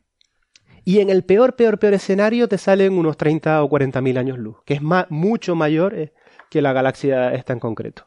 Porque es muy compacta la galaxia. Sí, ¿no? porque la galaxia es muy, muy O compacta. sea, esta galaxia tiene un poquito menos de masa que la Vía Láctea, si no No, recuerdo no, mal. es dos o tres veces más masiva. Es, Ah, es dos o tres veces más masiva, vale. Mm. Pero es más pequeña. Es, más es un cuatro veces más compacta. Cuatro veces más pequeña, vale. De hecho, la densidad de estrellas ahí es tan alta que en su centro, en su centro, es mucho más rica que la de los cúmulos globulares. Es decir, eh, si nosotros estuviéramos en, eh, en una de estas en una estrella de esta galaxia, nuestra, la noche que veríamos sería con a lo mejor eh, 100 o, o 1000 veces más estrellas que la que vemos, por ejemplo, en la Vía Láctea, ¿no? Porque la Mm. densidad allí es una es enorme, ¿no? Sería una, una, una noche tan brillante que a lo mejor podríamos hasta leer, ¿no? De noche por el brillo de las estrellas que tendríamos. Qué bonito. Bueno, pues entonces con este cálculo del radio, pues lo- los árbitros también se convencieron de que efectivamente el objeto, eh, el objeto parece estar aislado. Eh, Una vez tienes una galaxia reliquia, entonces ahora empieza la diversión. ¿Cómo son las propiedades de las galaxias hace 10.000 millones de años? ¿Cuál es el famoso ADN que tienen de distintas con respecto a las galaxias evolucionadas? Pues lo que observamos, por ejemplo, es que tiene, eh, aparte de ser una densidad de estrellas enorme, sabemos que cuando se formaron, se formaron eh, con unas tasas de formación estelar alucinantes. Se formaban mil estrellas nuevas cada año cuando se forman los objetos. Es decir, mil veces más eficiente de, lo, de por ejemplo, de lo que tenemos ahora en la Vía Láctea. Y sabemos que se formaron súper rápido, súper eficiente. Eh, sabemos que tienen unas dinámicas muy extremas. La- las velocidades eh, de las estrellas en el centro es eh, altísima, son 400 kilómetros por segundo. Y en cuanto nos movemos hacia las periferias, las estrellas giran a unos 300 kilómetros por segundo, más rápido que la velocidad a la que giran las estrellas en la Vía Láctea, alrededor de su centro. Y la razón es probablemente porque al ser tan compactas, por conservación del momento angular, tienes que girar muy rápido, si no te colapsas, ¿no? Otra cosa súper interesante que sabemos y que entendemos ahora bien es que el tipo de estrellas que se forman en estas galaxias es bastante diferente eh, que el que se forman en la, en, la, en la Vía Láctea. Por ejemplo, en la Vía Láctea alrededor del 30% de las estrellas que se forman ahora, eh, ese 30% de estrellas son de muy baja masa, ¿no? Son por masas, digamos, eh, la mitad de la masa del Sol. En esta galaxia en particular, en la reliquia, ese número aumenta hasta casi un 70%. Es decir, eh, las estrellas que tienen son de muy baja masa en general. Se está compuesto por estrellas de muy baja masa. O sea, la función inicial de masa está muy secada hacia las estrellas de muy baja masa. Vale. O sea, esto que se discute a veces si esta función es universal o no. Bueno, vemos claramente que no, porque en este tipo de galaxias ya es diferente. No lo era. Otra cosa curiosa y que ahora podemos entender muy bien en contexto es el resultado del Nature del 2012 de Van den Bosch. ¿Por qué demonios esta galaxia tiene un agujero negro supermasivo más masivo que el que le corresponde? Bueno, pues porque los agujeros negros supermasivos y la galaxia, el centro de la galaxia, se forman más o menos coetáneamente, pero si tú evitas la caída de, estrellas en la segunda parte del universo, el agujero negro queda con respecto a la galaxia más masivo de lo que debería. Porque el agujero negro se forma, se queda con su masa, pero si tú ya no le vas añadiendo más estrellas, parece que es más masivo de lo que le correspondería.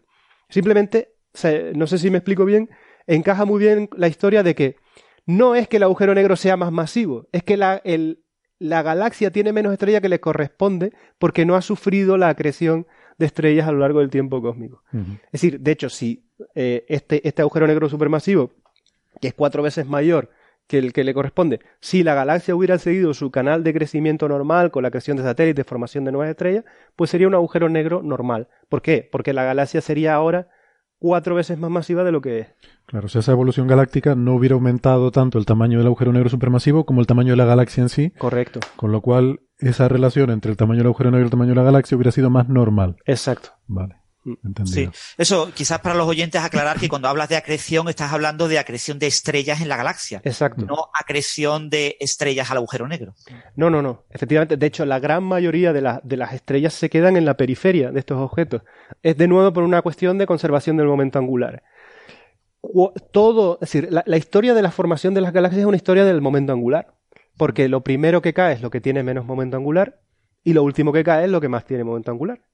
Por lo tanto, por eso se forman las galaxias de dentro a afuera. Porque primero forman la parte central y después todos los satélites que le están cayendo no han caído antes porque tenían mayor momento angular. ¿Dónde se van a depositar principalmente? En la parte externa. Muy bien. Pues no sé, no sé si hay alguna cuestión más.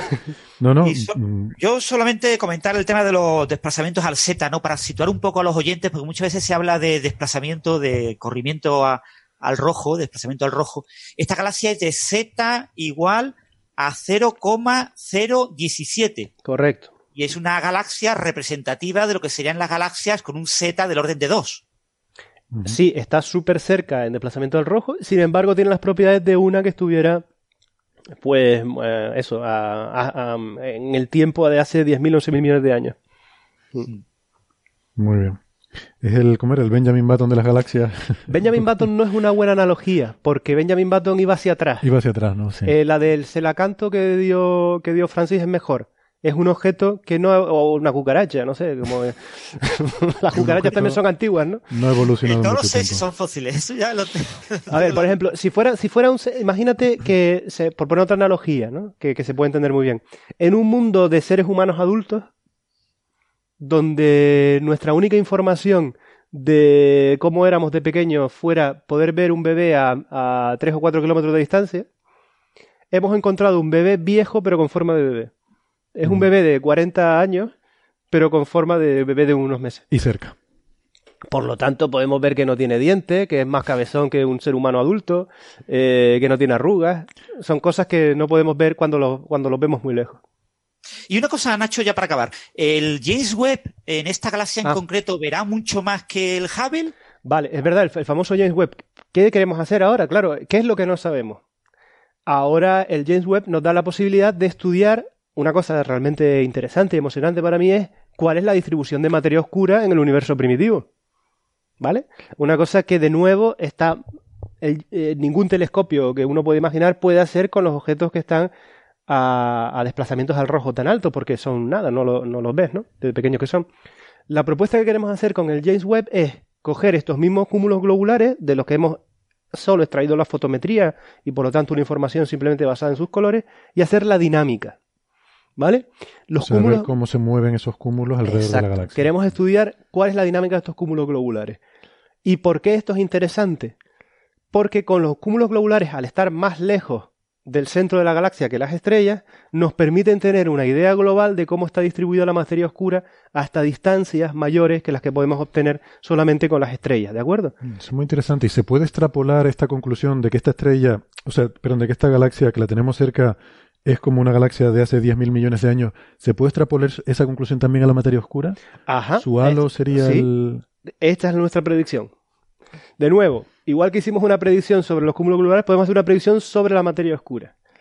Si entendemos bien los modelos de, los modelos de formación de galaxias, la materia oscura también es eh, su eh, el ensamblaje de la materia oscura alrededor de la galaxia es parecido o sigue una lógica similar al ensamblaje de las estrellas. Primero se formará un núcleo muy denso de materia oscura y después la parte de fuera se formará por la caída de otros halos de materia oscura.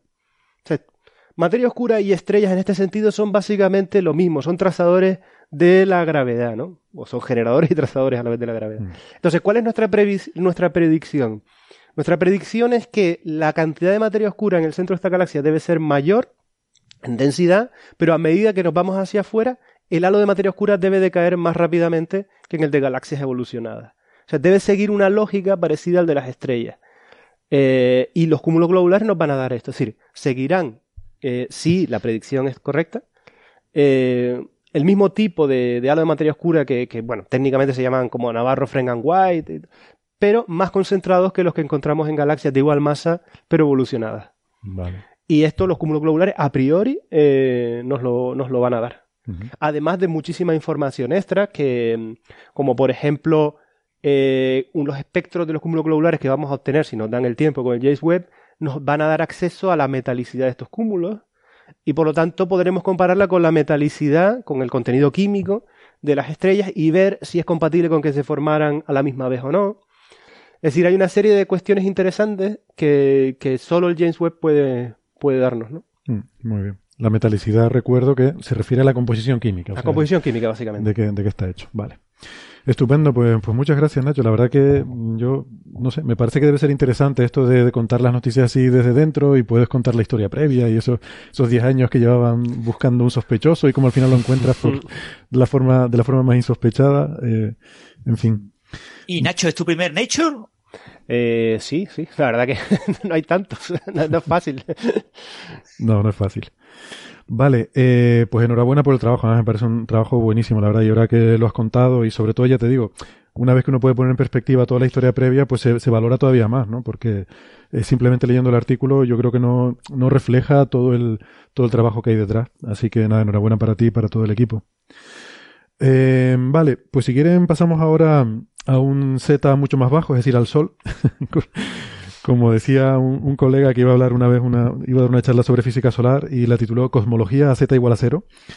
Eh, pues hace dos semanas salió publicada, bueno, salió una nota de prensa sobre eh, un artículo en Nature Physics, que es, es otra revista, eh, del, del, mismo grupo editorial que Nature, pero eh, bueno, que se especializa, o sea, así como Nature publica de todo, de biología, de, de química, de física, de cualquier cosa, pues Nature Physics se especializa solamente en, física eh, y aún así, pues bueno, es una revista de, de, un factor de impacto muy, muy alto y en la que también es muy difícil publicar.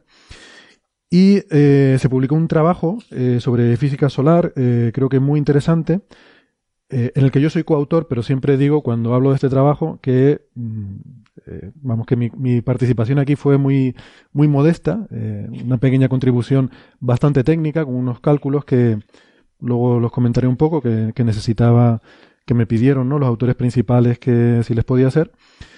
Y, básicamente eso, ¿no? Pero bueno, aún así quería comentar un poco el, articulillo porque, además, como decía Francis, le había comentado a un oyente que nunca hablamos de física solar y esta puede ser una buena excusa. De todas formas, creo que iremos hablando poco a poco más sobre física solar, eh, porque hay cosas ahí un poco extrañas que están pasando y que igual podíamos comentar, ¿no? Con esto del el, el ciclo, ¿no? Cómo está yendo eh, en un, no sé, parece que hay un declive del ciclo de actividad en las últimas décadas. Vamos a hacer una edad oscura entonces. ¿En qué, perdón? Vamos a hacer una nueva edad oscura. Por lo menos fría, no sé. sí, oscura sobre todo en ultravioleta. Las moscas a lo mejor van a pensar que nos acercamos a una, una edad oscura. Bueno, este trabajo en particular es sobre algo que no es tan general como la actividad solar, sino una cosa mucho más específica que eh, es la disipación de energía eh, por un tipo de ondas que se llaman ondas de Alfvén. El título es Disipación de ondas de Alfvén en la cromosfera solar. Eh, el autor principal es Samuel Grant, que es un estudiante de doctorado en, Belfast, en la, Queen's University de Belfast. Em, y bueno, es un, la verdad que es un grupo bastante internacional. Aquí hay gente de, pues irlandeses, ¿no? De Belfast, eh, hay también investigadores de Estados Unidos, eh, de España, estoy yo, hay austríacos e incluso de Georgia. es una, una, combinación aquí un, poco extraña, ¿no? Y de lo que trata el trabajo es de estudiar en manchas solares la propagación de un tipo muy específico de ondas, que ahora voy a comentar lo que son, y cómo esas ondas pueden transportar energía eh, y llevar energía a las capas altas. El trasfondo de esto es que está el problema este que hay en física, bueno, originariamente en física solar desde hace 50 años y también ahora sabemos que también existe en física estelar, que es el hecho de por qué las capas altas, eh, lo que se llama la cromosfera y la corona, que son eh, las capas más altas de la atmósfera de las estrellas, está tan caliente. Nosotros sabemos que en las estrellas la energía se produce en el centro, hay unas reacciones nucleares que generan energía y esa energía se va propagando hacia el, hacia el exterior y por tanto la temperatura va disminuyendo desde el centro, donde se genera energía, va disminuyendo hacia afuera, hasta llegar a lo que llamamos la superficie, que no es realmente una superficie sólida, pero bueno, eh, por visualizarlo un poco así, es un sitio donde cae muy bruscamente la, densidad y, a partir de ahí eh, la luz puede escapar y entonces eh, nosotros cuando miramos vemos una, una capa muy específica de una estrella o del Sol y a eso lo llamamos la superficie. Entonces la temperatura va bajando hasta llegar a esa superficie, pero luego de ahí para arriba todavía sigue habiendo, sigue habiendo material, sigue habiendo plasma, y a partir de ahí se empieza a calentar el plasma. En las capas, eh, en el caso del Sol, a partir de 300 kilómetros de altura sobre esa superficie, empieza a calentarse mucho, hasta, pues para que se hagan una idea, si la superficie está a unos 6.000 grados en promedio, eh, la capa que está a 1.000 kilómetros ya está al doble de temperatura, y la corona eh, a unos cuantos miles de kilómetros ya está a millones de grados. Entonces, bueno, más o menos pensamos que eso tiene que ver con el campo magnético, eso parece que está bastante claro, pero los detalles de cómo ocurre eso no. Ya de alguna forma, ese campo magnético que se genera dentro del Sol, en este caso, eh, el campo magnético emerge por la superficie y forma una especie de, de estructuras Em, pues de alguna forma eh, esas líneas de campo magnético son capaces de transportar energía desde las capas más bajas, llevarlo a las capas más altas y una vez allí disipar esa energía en forma de calor. ¿Cómo ocurre eso? No sabemos. en algunos casos concretos sí, eh, cuando vemos estas erupciones que producen grandes explosiones, pues sabemos que ahí se producen fenómenos de reconexión magnética y que eso libera grandes cantidades de energía que liberan calor. ¿Y cómo, cómo, cómo se produce ese fenómeno? En el sentido, la liberación de calor es porque las partículas que van a lo largo del campo magnético cuando se rompe esa estructura, me imagino, ¿no? Que cuando vemos la estallido de, del arco, es ahí porque salen con alta velocidad y eso es lo que aumenta la, temperatura. ¿Qué es lo que, se piensa? Sí, hay un proceso que se llama reconexión magnética, eh, en el cual es como si las líneas de campo magnético se reconfiguraran instantáneamente y se pasa de una configuración eh, de alta energía a una configuración de baja energía magnética. Y esa energía se libera en forma de calor y en forma de energía cinética. Entonces voy a explicar un poco qué quiero decir con esto de energía magnética y estas cosas, ¿no? Eh, resulta que eh, una estrella está hecha de plasma, eh, que a la gente a lo mejor le sonará de las teles de plasma y estas cosas. El plasma es un estado de la materia en el cual es como si tuvieras un gas, pero tiene una propiedad muy interesante que es que como está tan caliente, a los electrones se le arrancan los perdón, a los átomos se le arrancan los electrones y entonces en vez de tener átomos neutros, como tiene la materia normal, tienes iones cargados positivamente y electrones sueltos por otro lado, ¿no? Entonces, macroscópicamente el plasma es neutro, no tiene una carga eléctrica global, pero si tú lo pudieras ver microscópicamente, las partículas que lo componen tienen carga eléctrica, ¿no? Y eso hace que sea un, eh, bueno, un, gas, si queremos llamarlo así, pero con unas propiedades muy eh, particulares, unas propiedades electromagnéticas muy particulares. Entonces resulta que en magnetohidrodinámica ideal, que es la ciencia que estudia eh, la física de estas interacciones entre plasma y campos magnéticos, resulta que pasa una cosa muy curiosa, que es que cuando tú eh, consideras las ecuaciones de cómo se mueve el plasma y cómo interactúa esas partículas cargadas con el campo magnético, con las ecuaciones de Maxwell y tal, tú metes todo eso ahí, resulta que bajo unas simplificaciones muy, eh, muy sencillas, llegas a la conclusión de que están acoplados, o sea, de que el campo magnético y el plasma están acoplados de tal forma que esas partículas, esos electrones y esos átomos, solamente se pueden mover a lo largo de las líneas de campo magnético. Eh, esas líneas de campo magnético son lo que vemos en un imán que va de polo norte a polo sur, ¿no? Ese campo magnético que ¿Pero pintamos ¿quién siempre. genera el campo magnético? Eh, bueno, el campo magnético lo genera el Sol, hay un efecto de dinamo porque el plasma está moviéndose. Entonces, eh, Es decir, es la parte interna del Sol la que genera estas estructuras magnéticas. en realidad es la capa convectiva. O sea, el interior del Sol es radiativo, quiere decir que el material ahí no se mueve mucho, pero el, el 25% más externo, ahí está teniendo lugar- convección. Convección es el, el burbujeo que hay en un caldero. O sea, la- el, el- el caldero está más caliente por debajo, se forman burbujas calientes, al estar calientes flotan, suben hacia arriba, llegan a la superficie, ahí liberan el calor y vuelven a hundirse, ¿no? El material frío. Entonces eso es un, un burbujeo continuo que está teniendo lugar y eso da lugar a que el material esté moviéndose. Y como ese material está cargado eléctricamente, eh, por las ecuaciones de Maxwell, si tú tienes cargas eléctricas en movimiento, tienes campo magnético, y eso opera de una forma que todavía no la entendemos muy bien tampoco, pero se piensa que la combinación de movimiento convectivo más rotación diferencial, porque el Sol no rota como un sólido, resulta que el ecuador rota más rápido que los polos, y el interior rota más rápido que la superficie. Por ejemplo, el núcleo del Sol rota tres veces más rápido que la superficie, ¿no? Una cosa un poco extraña.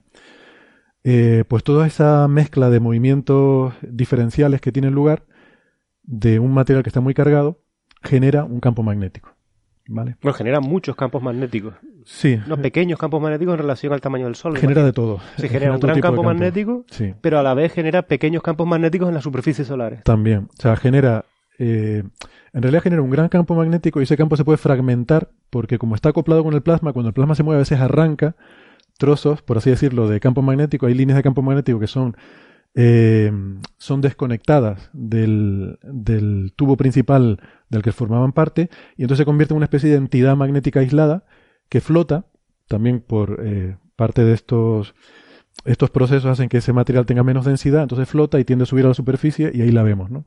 Y da lugar a regiones activas, es- hay toda una serie de, de procesos ahí muy, muy curiosos. O sea, en general, el Sol lo que tiende es a generar una especie de tubo eh, alrededor del ecuador, eh, un tubo principal, un toroide de campo magnético alrededor del ecuador, en una fase del ciclo. Luego, durante esa fase del ciclo, ese material, se- ese toroide se desgaja, se fragmenta, y entonces tiende a formar un campo como un dipolo de norte a sur, de polo norte a polo sur. Entonces, durante el ciclo solar, el campo está en transición entre esos dos estados eh, extremos. O bien un toro alrededor del ecuador, o bien un campo de polo a polo en otra fase del ciclo. Eh, ese es el campo global, pero ese campo global, por las inestabilidades locales, como digo, se fragmenta y a veces pequeñas eh, partes eh, suben a la superficie y aparecen regiones activas que son las manchas solares, por ejemplo, ¿no? Eh, y aquí vamos a hablar de manchas solares.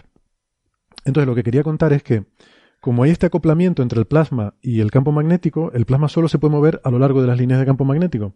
Entonces, cuando se producen fuerzas del plasma sobre el campo, eh, perdón, cuando se producen movimientos de, por ejemplo, del plasma, eso arrastra el campo con él. Y a, la, y a la inversa, cuando hay fuerzas magnéticas, el campo magnético arrastra el plasma con él, ¿no? Entonces se produce una cosa muy interesante, que es que cuando tú miras las ecuaciones de la MHD, resulta que al campo magnético no le gusta estar retorcido. No le gusta quiere decir que es una configuración de alta energía. Eh, se produce, si tú coges una línea de campo y la, la retuerces, se produce una fuerza que tiende a empujar en, restaurarla. en sentido contrario hasta que esté eh, Es como un elástico. tiesa. Es como un elástico. Esa es la analogía que iba a hacer.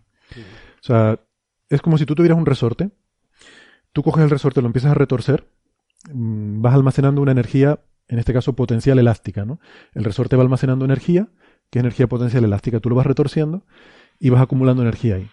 Entonces, si tú lo retuerces mucho, va a llegar un momento en que el resorte se rompe y se libera de forma repentina esa energía.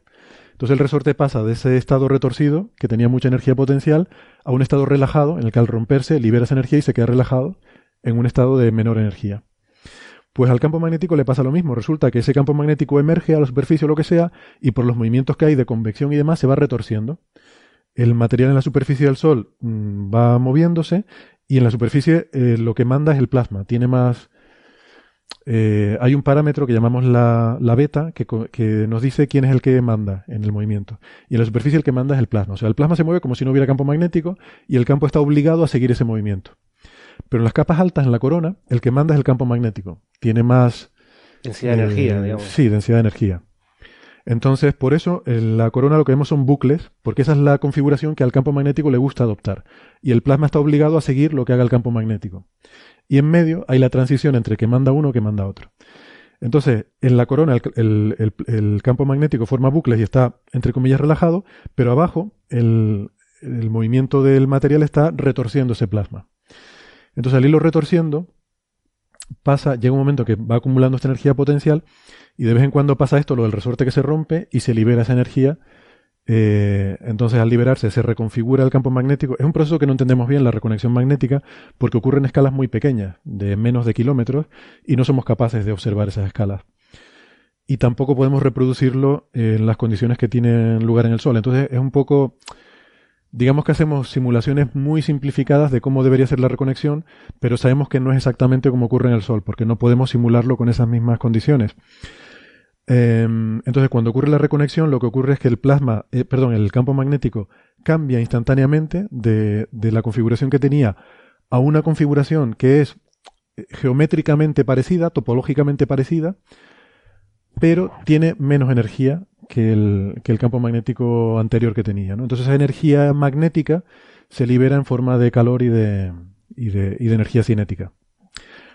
Eso, lo dicho, cuando ocurre a gran escala lo vemos, eh, vemos esas grandes explosiones que tienen lugar, pero sospechamos que ocurre a muy pequeña escala, a escalas que no podemos resolver mm, de forma más o menos ubicua por toda la superficie del Sol, ¿no? Eh, que pasa por todas partes y que eso de alguna forma es lo que está dando lugar a ese calentamiento de las capas altas. Porque con las grandes explosiones que sí somos capaces de ver, ¿no? cuando se ven esas imágenes espectaculares de las lenguas del Sol que estallan y todo eso, con esa no eres capaz de explicar la temperatura que ves, no son suficientemente abundantes. Claro, no son, son, eh, son cosas esporádicas y puntuales. Entonces puedes explicar que ahí esté caliente, pero no que toda la corona o toda la cromosfera esté caliente.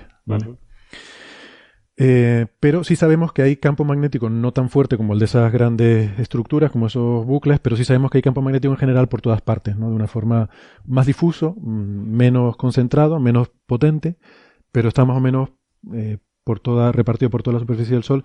Y esto tiene sus matices, depende un poco del ciclo y tal, pero bueno, como, como afirmación general yo creo que, que ¿Pero se ve, por ejemplo, variación en la temperatura típica de la corona solar en función del ciclo? Pues eh, sí, sí se ve. ¿En qué sentido? Eh, se ve que la emisión de rayos X, por ejemplo, varía mucho con el ciclo. Eh, hay como dos componentes, ¿no? Hay una componente que, que, que, aparece durante el máximo del ciclo eh, pero esa componente está más localizada, parece que es como más en, eh, en, estructuras discretas. Y luego hay una componente difusa que está por todas partes, que está siempre presente y que la vemos sobre todo durante el mínimo, porque es cuando más, más fácil es de ver, eh, y no tanto durante el máximo. Pero bueno, tampoco hay, tampoco es que hay tantos estudios tan sistemáticos como para, para hacer análisis sobre, sobre la temperatura y en general el magnetismo a lo largo del, del ciclo solar, ¿no? porque para empezar nuestra instrumentación eh, varía, eh, ha mejorado mucho en escalas de un ciclo solar. Claro. Entonces no tenemos, eh, no es fácil comparar. Ahora tenemos observaciones mucho más detalladas que las que teníamos hace 11 años para, para poder hacer estas comparaciones ¿no? a lo largo del ciclo. entonces, bueno, volviendo a este trabajo, lo que es interesante es que se, se estudia aquí una mancha solar porque las manchas son en la superficie las concentraciones magnéticas más, más fuertes, donde mejor podemos analizar el campo magnético, y eh, se estudia la propagación de ondas desde las superficies a las capas altas, y en particular hay un tipo de ondas que son ondas de naturaleza magnética que se llaman ondas de Alfvén, que fueron predichas teóricamente pues hace ya casi un siglo, y que las estamos empezando a observar en el Sol, eh, y son, son muy interesantes. Eh, y esto es una, es una especie de oscilación de las líneas de campo magnético, ¿no? Esas líneas que digo que van de polo norte a polo sur. O sea, imagínense que tienen un imán, ¿no? Y líneas van de polo norte a polo, sur. Y ahora coges el imán y lo haces, eh, lo coges y lo mueves, lo sacudes. Pues imagínense es como si se produjeran unas oscilaciones en esas líneas de campo magnético, ¿no? Eh, eso no se podría ver porque, por ejemplo, en, en, el Sol típicamente tienen velocidades de cientos de kilómetros por segundo o más, la propagación de estas ondas, eh, y son muy difíciles de observar. Entonces, en este trabajo, lo que se observa es eh, calentamiento en las capas altas asociado a eh, la disipación de energía por estas ondas. Entonces, en ese sentido, es, eh, sería la primera vez que se observa cómo estas ondas disipan, transportan energía a las capas altas y lo disipan y por lo tanto nos dan un mecanismo plausible por el cual se está produciendo este calentamiento. Evidentemente, mm, claro, esto lo vemos en manchas solares, lo ideal sería poderlo ver en cosas más pequeñitas, fuera de las manchas, por estas estructuras magnéticas que hay por todo el Sol repartidas, pero no tenemos la capacidad observacional para eso, ¿no? Eh, o sea, esto lo que nos estamos diciendo más o menos es como si eh, vemos las manchas solares porque son cosas enormes, son, muchas son del tamaño de la Tierra, ¿no? Sí, son más grandes que la Tierra, típicamente, sí. Pero que el Sol estaría como decorado, toda su superficie estaría llena de pequeñísimas manchas del orden kilométrico, decenas de kilómetros que no podemos ver como manchas, pero que se comportan como una mancha, ¿no? Exactamente. Las Estudiamos las manchas solares porque son eso a escala enorme y lo podemos ver desde la Tierra y estudiarlo en detalle, eh, cómo es el flujo del plasma, del campo magnético en las manchas, pero que en realidad todo el Sol estaría como manchado con pequeñísimas manchas en las que pasaría exactamente ese fenómeno y por eso ocurre ese cambio en temperaturas entre la corona y la superficie. Exactamente, solamente con la matización de que las manchas son manchas porque son más frías, por eso las vemos más oscuras. Para que sean frías y más oscuras, el campo tiene que ser, la estructura magnética tiene que ser muy potente y muy grande. O sea, la razón por la que las manchas son frías es porque tiene un campo muy fuerte y muy grande. Entonces, hay, eh, hay toda una escala de, de o sea, toda una distribución continua de escalas de campos magnéticos. O sea, hay pequeñas, perdón, hay grandes concentraciones eh, muy poquitas y hay concentraciones mucho más abundantes, más pequeñas y con campos más débiles. ¿Hasta dónde somos capaces a día de hoy de resolver este tipo de cuestiones? Desde en el mm. Sol, unos 300, 400 kilómetros. Sí, de ese orden. 300 kilómetros de ese orden. Em, y esas, esas estructuras ya de cientos de kilómetros no serían visibles eh, como manchas porque no serían más oscuras. O sea, ahí el campo magnético sería tan débil que no afecta a la temperatura. Entonces tú no las verías, pero las podemos detectar por la polarización de la luz, que es lo que hacemos normalmente. O sea, podemos detectar el campo magnético ahí y detectamos muchos campos magnéticos en sitios que, que tú no ves que estén más fríos. O sea, no son manchas, pero sabemos que todo el Sol está lleno de esos pequeños campos magnéticos por todas partes. Vale, vale. Entonces, claro, tienes que estudiar la polarización, que es mucho más difícil y por lo tanto eh, necesitas una sensibilidad muy alta en tu instrumentación y por tanto es prácticamente imposible ver estas ondas en, esas, eh, en esos campos magnéticos más pequeñitos, ¿no? Y aquí es donde entra, digamos, en juego ahora el, telescopio este solar europeo que, que, se está trabajando, ¿no? De cuatro metros para estudiar el Sol. Porque aquí entiendo yo que la idea sería intentar bajar a estas escalas de decenas de kilómetros, ¿no? Sí, se trata de hacer telescopios más grandes para tener mejor sensibilidad y poder llegar a estructuras más pequeñas. Sabemos que el campo magnético, por, eh, bueno, por lo que nos dice la MHD teórica, debe tener estructuras de hasta kilómetros. O sea, ya de kilómetros para abajo probablemente no haga falta porque ya será todo una cosa difusa y continua, pero hasta las escalas de kilómetros esperamos que haya estructuras. Eh, y eso, bueno, no lo vamos a poder resolver ni siquiera con el telescopio solar europeo, pero nos acercaremos más. Eh, esperamos poder llegar a decenas de kilómetros de, en cuanto a capacidad de observación campos magnéticos. Otra cosa será observar este tipo de ondas, que para eso tendrás que irte a cosas algo más grandes, a lo mejor probablemente de mil kilómetros o algo así, porque eh, una cosa es ver que hay un campo magnético y otra cosa es ver lo que oscila, ¿no? Será, será mucho más difícil. Entonces, bueno, el, trabajo es interesante, habrá que confirmarlo, efectivamente, es un primer paso en este sentido, ¿no? Y pues eso, con telescopios más grandes, que es a lo que se está atendiendo, habrá que intentarlo confirmar en estructuras más pequeñas, pero mm, por lo menos nos aporta un mecanismo de cómo podría funcionar este transporte y disipación de energía. ¿Y, ves, por ejemplo, alguna derivada interesante para otras cuestiones como la fusión nuclear, los problemas de los reactores nucleares? Porque también tendrán, este, ¿crees que se podría llevar eh, estos estudios de alguna forma que nos ayudaran a, controlar mejor el campo magnético? ¿Alguna historia así? Sí, sin duda, no, no, de forma específica, pero de forma genérica sí, porque, o sea, nosotros somos un poco como los que hacemos la, eh, somos la rama observacional de la MHD, que es la misma MHD que se usa para los reactores de fusión nuclear, ¿no? La magnetohidrodinámica, MHD es magnetohidrodinámica, es la física de estas interacciones entre plasma y campo magnético, que es lo que se usa en los reactores de fusión nuclear, o lo que se usará, porque tienes que calentar un plasma a millones de grados y no hay ningún recipiente, no hay ningún caldero que tú puedas poner a millones de grados y te aguante esa temperatura, ¿no? En el que poner el plasma a fusionar. Entonces lo que se va a hacer es confinamiento magnético, es decir, haces un caldero hecho con campo magnético, tienes ahí el plasma suspendido y parte del problema que hay hoy en día es de estabilidad, o sea, de conseguir que ese recipiente sea estable y pueda mantener ahí el plasma durante suficiente tiempo, 20 minutos, 30 minutos, para producir las reacciones, ¿no? Entonces lo que hacemos es, eh, o sea, el Sol sirve un poco como una especie de, de laboratorio en el que se exploran procesos de MHD en condiciones que no podemos, no podemos reproducir en laboratorios, ¿no? Ni en, ni siquiera en simulaciones numéricas. O sea, esto es una cosa curiosa que estas condiciones que se dan en el Sol no las podemos reproducir en simulaciones numéricas porque el paso temporal que tú necesitarías sería tan corto que no podrías hacer una simulación de un tiempo suficientemente largo para que puedas ver algo resolver un proceso interesante. Y si amplías el paso, el problema que tienes es que se te desestabiliza la simulación. Porque tú tienes que ser capaz de resolver. un problema no lineal, ¿no? Entiendo. Un problema no lineal. Tú tienes que, en una simulación numérica, tienes que poder resolver las ondas que se forman en tiempo, porque si no se te desestabiliza el código numérico, ¿no? Bueno, estos son detalles técnicos que seguramente no le interesan a nadie, pero, pero es. Eh, o sea, explica por qué, por qué sigue siendo interesante hacer estas observaciones, ¿no? Muy bien. Yo, Héctor, si me permites hacer un comentario, el, el tema de las, del artículo, a mí me llamó la atención, yo hablé en mi blog de, de este artículo tuyo. Sí, te lo, te lo, agradezco, por cierto.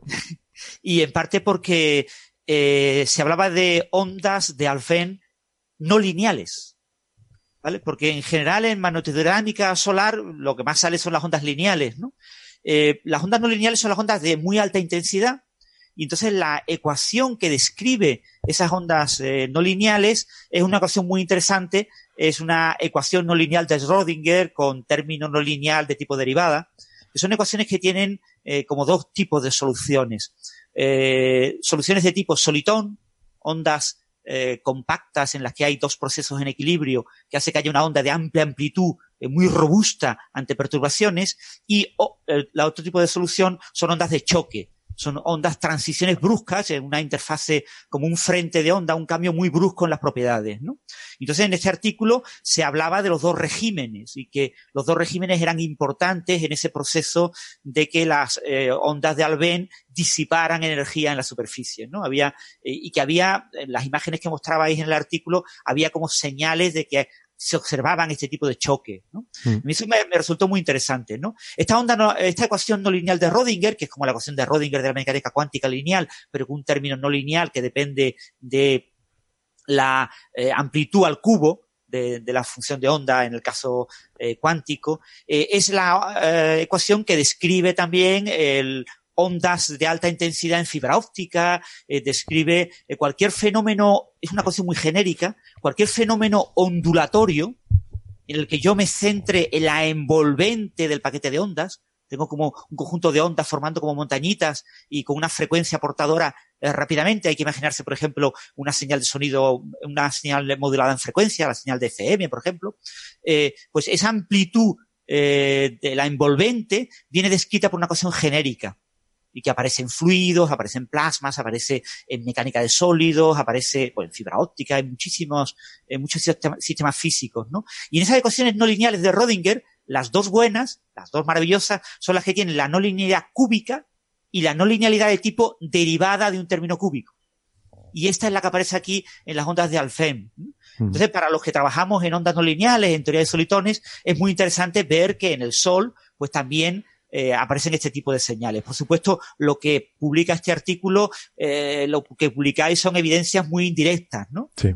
Y, entonces no, a los que trabajamos aquí nos gusta ver en un sistema físico todos los detalles y todo, todo muy bonito. Pero lo maravilloso es que eh, matemáticas relativamente de gran belleza en el campo de la teoría de ondas tiene aplicaciones, por ejemplo, para entender este comportamiento en el Sol, en la física solar. Sí, sí, recuerda más la conversión en Twitter porque leí tu post y te pregunté, ¿pero qué son solitones? Es la primera vez que oigo hablar de esto, porque sí que, o sea, en física solar sí que efectivamente son muy importantes la propagación de ondas, ondas no lineales, y, sí que aparecen, pero sobre todo porque la atmósfera está estratificada exponencialmente, ¿no? Hay una estratificación muy importante en la densidad que del medio que recorren estas ondas, pues se propagan de abajo arriba, bueno, se propagan en todas las direcciones, pero nos interesa mucho el estudio de ondas que se propagan de abajo arriba y que transportan energía, y entonces estamos muy acostumbrados a tratar, sobre todo con ondas de choque, eh, al, propagarse hacia arriba acaban formando ondas de choque, pero esto de los solitones no, no lo había oído nunca y por eso me, me resultó curioso que, es una cosa muy curiosa porque tienes los dos regímenes, ¿no? Tienes un parámetro que tiene una, cota máxima y que eh, por debajo es como el flujo subsónico y supersónico en el mm. aire con los aviones, ¿no? Eh, digamos, por debajo de, este límite se comportan como solitones y por encima del límite te aparecen las ondas de choque, Efectivamente. algo parecido a los subsónicos supersónicos. Mm. Muy bien, y yo simplemente quería, si quieres para acabar y dar un poco la intrahistoria, ¿no? Como, como hizo Nacho con, con su paper, pues diré que eh, y, también para relativizar un poco mi, mi contribución a, este trabajo, ¿no? que realmente esto surgió de, de, una visita que hice allí a Belfast. Es un grupo con el que, un grupo relativamente joven, por cierto, con el que estamos empezando a tener mucha, mucha colaboración, pero, pero que está surgiendo con mucha fuerza. Yo creo que esta gente de Belfast, vamos a oír hablar mucho de ellos en los próximos años en, en física solar, porque han conseguido ahí juntar un grupo muy bueno con postdoc jóvenes, eh, muchos estudiantes de doctorado y, los seniors que hay son, vamos, son gente que nosotros los conocemos, trabajan muy bien y, además gestionando grupos lo hacen muy bien, o sea que yo estoy convencido de que esta gente van a ser uno de los grupos punteros muy pronto. Y, entonces bueno, estuve hace año y medio, en, en verano de 2016, eh, em, estuve por allí de visita y, y, en particular estuve dando una especie de curso eh, a la gente, como, tenían precisamente tantos estudiantes de doctorado eh, y tantos jóvenes, me pidieron que les hablara de, eh, de un código numérico que, que, yo había estado desarrollando durante muchos años. Bueno, un código para eh, jerga eh, en informática y en ciencias para decir un programa muy grande. Em, que, bueno, básicamente desde, prácticamente desde mi tesis había estado trabajando en él y es para, para hacer, bueno, transporte radiativo no LTE con polarización, son palabras que da un poco igual, pero que, que es, es, un, bueno, es un código muy complejo que permite hacer una serie de, cálculos eh, que, que, pueden ser interesantes en muchos ámbitos de, de la astrofísica. Um, y entonces, pues, pues bueno, me invitaron a ir allí, contarles un poco a, a, a, la gente joven de que iba y animarlos a que empezaran a usarlo, porque podía ser una herramienta que ellos pensaban que les podía ser útil. Y porque bueno, el, el código este lo tengo, eh, como se dice, públicamente disponible, está por ahí en GitHub, pero claro, una cosa es que esté disponible y otra cosa es que sepas usarlo, ¿no? Pues como todos estos códigos complejos eh, no son fáciles de usar. Eh, de hecho, yo me paso la mitad de mi tiempo de investigación, me lo paso respondiendo correos de gente que me pregunta cosas. y para la mayoría tengo una respuesta estándar de, por favor, lee el manual. la respuesta a borde. Es la respuesta a borde. Eh, pero pero vamos, entonces, durante esta visita que hice allí, pues eh, David eh, Jess, que es el, director de, tesis de, Samuel Grant, pues me contó que estaban haciendo ahí unos análisis de observaciones que tenían de ondas en manchas y que bueno, que pues les interesaría si pudiera hacerles unos cálculos de, bueno, una cosa ahí un poco técnica. Yo dije, bueno, pues sí, sin problema. Me fui a mi casa, ellos me dijeron lo que necesitaban yo lo hice, se los calculé, se lo envié de vuelta y me dijeron, ah, muy interesante, muchas gracias. Bueno, tuvimos un poco más de iteración. Oye, necesitaríamos esto, otro, tal. Pero yo ni idea de, ni de para qué lo estaban usando ni para nada, ¿no? Y un día me dijeron, oye, es que estamos haciendo este artículo y tal, y mira, estamos teniendo estos resultados. Y, y así prácticamente me enteré, o sea, que, que, me pusieron de coautor porque les había hecho unos calculitos, pero yo hasta ese momento ni siquiera sabía en qué estaban trabajando. ¿no? Para poder llegar a, a, hacer esos calculitos te llevaron años de trabajo, así que tampoco. Bueno, sí, sí, claro, claro, claro. Pero quiero decir, bueno, para eh, dar una idea también de cómo funcionan muchas veces estas cosas en ciencia, ¿no? Que a veces pues vas a un congreso, hablas con alguien, se le ocurre una idea, oye, pues mira, yo tengo esto que me sirve sí, para claro. hacer no sé qué cosa, yo tengo no sé qué otra, y juntas ahí un par de piezas.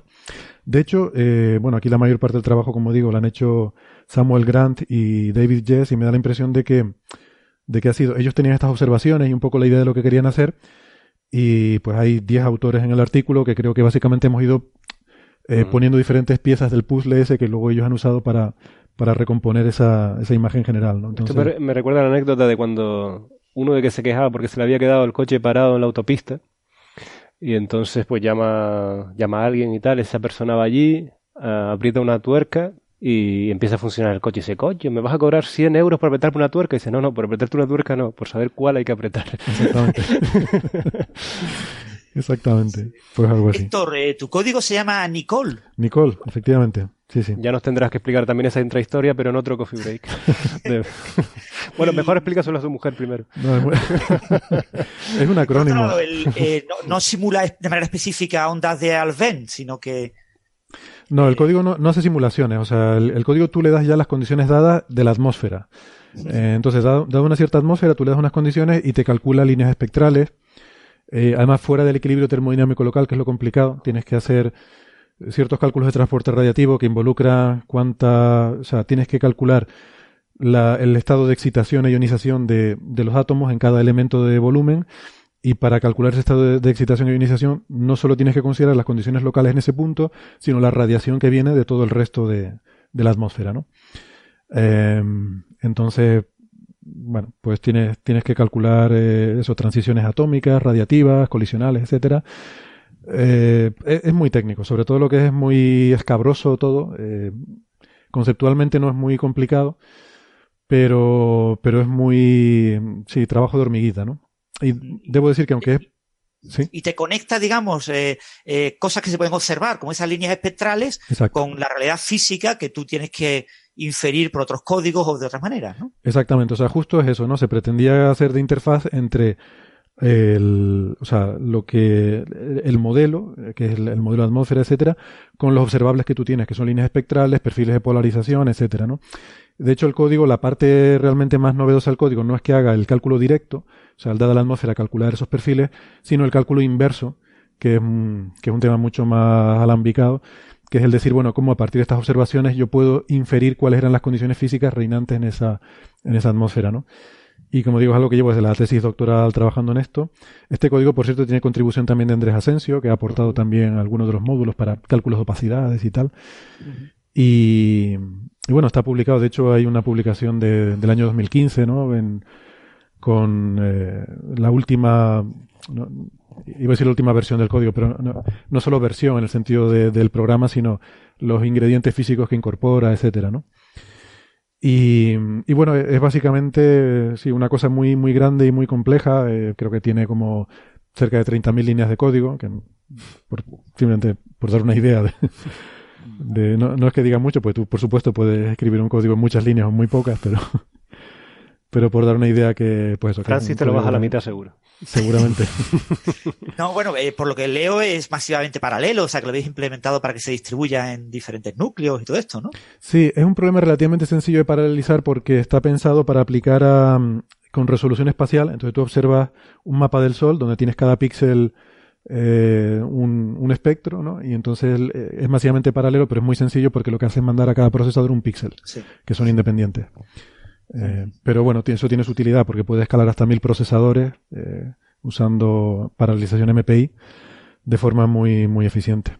Y lo has programado en Fortran, ¿no?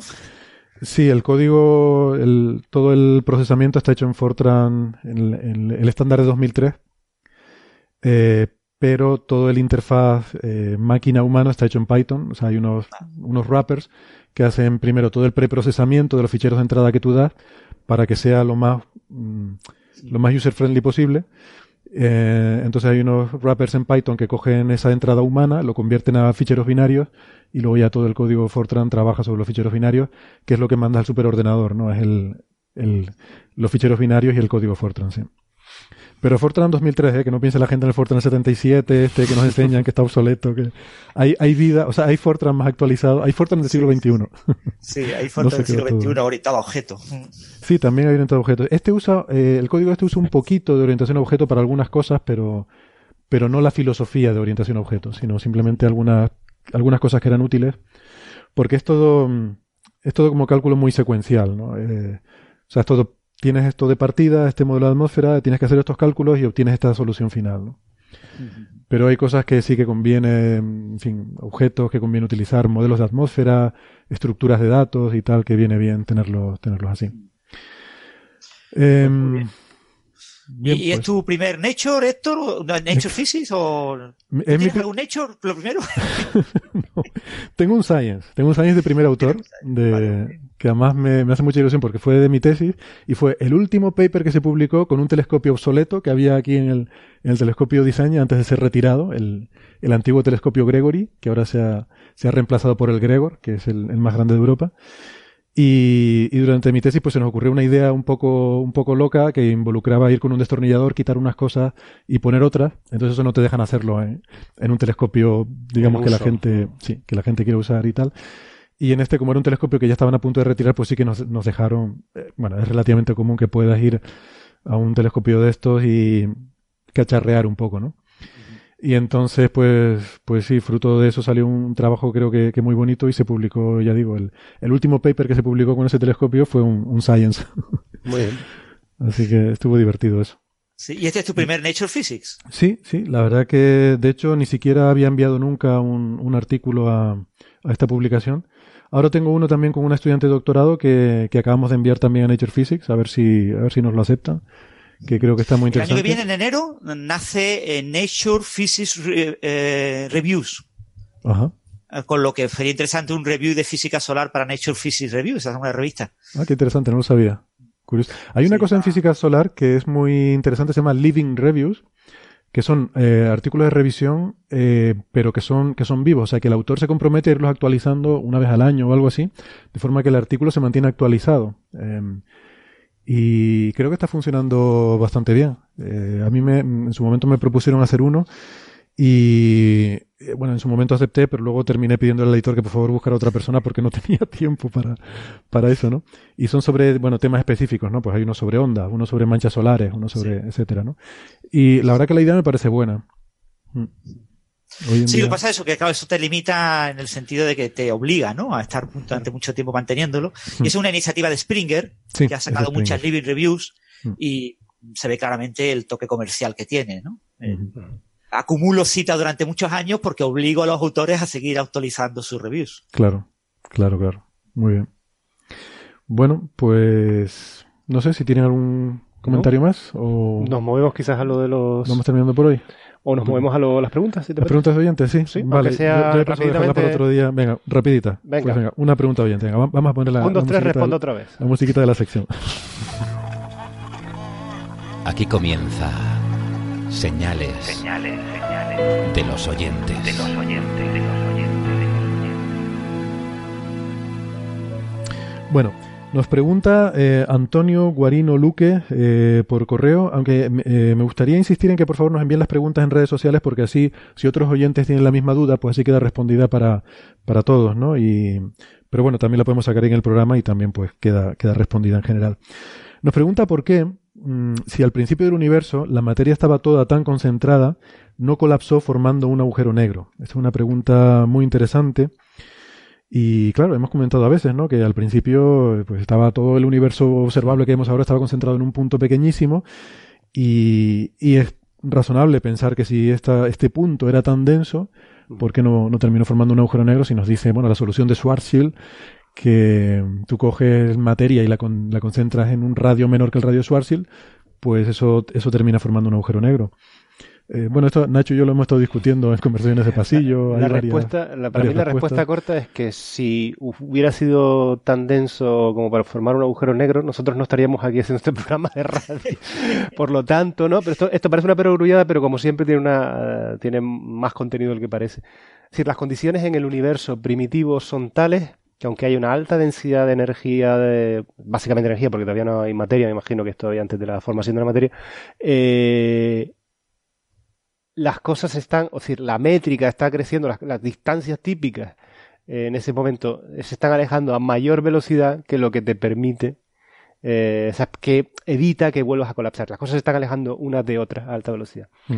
Entonces, eh, alta velocidad. De hecho, hay una cosa interesante aquí decir. Durante inflación, e incluso un poco después de inflación, el universo se expandía a un ritmo tal que probablemente la gravedad no le daba tiempo de, de o sea, se expandía más rápido que la velocidad de la luz. El, el, y, y no, daba, no, daba, tiempo a la gravedad propagar la información de que pudiera haber una sobrefluctuación y que por tanto tenía que tirar del resto de materia que porque la gravedad se propaga a la velocidad de la luz, como hemos comentado alguna vez, ¿no? Héctor y yo hicimos un cálculo por separado, más o menos a ver si nos salía, y el cálculo que hicimos fue una, tontería, es decir, la inflación, que es el momento de altísima expansión exponencial que, ocurre en torno a 10 a la menos 33, 10 a la menos 34 segundos, uno puede hacerse la pregunta en, ante, en ese intervalo de tiempo, eh, cuánto puede recorrer la luz.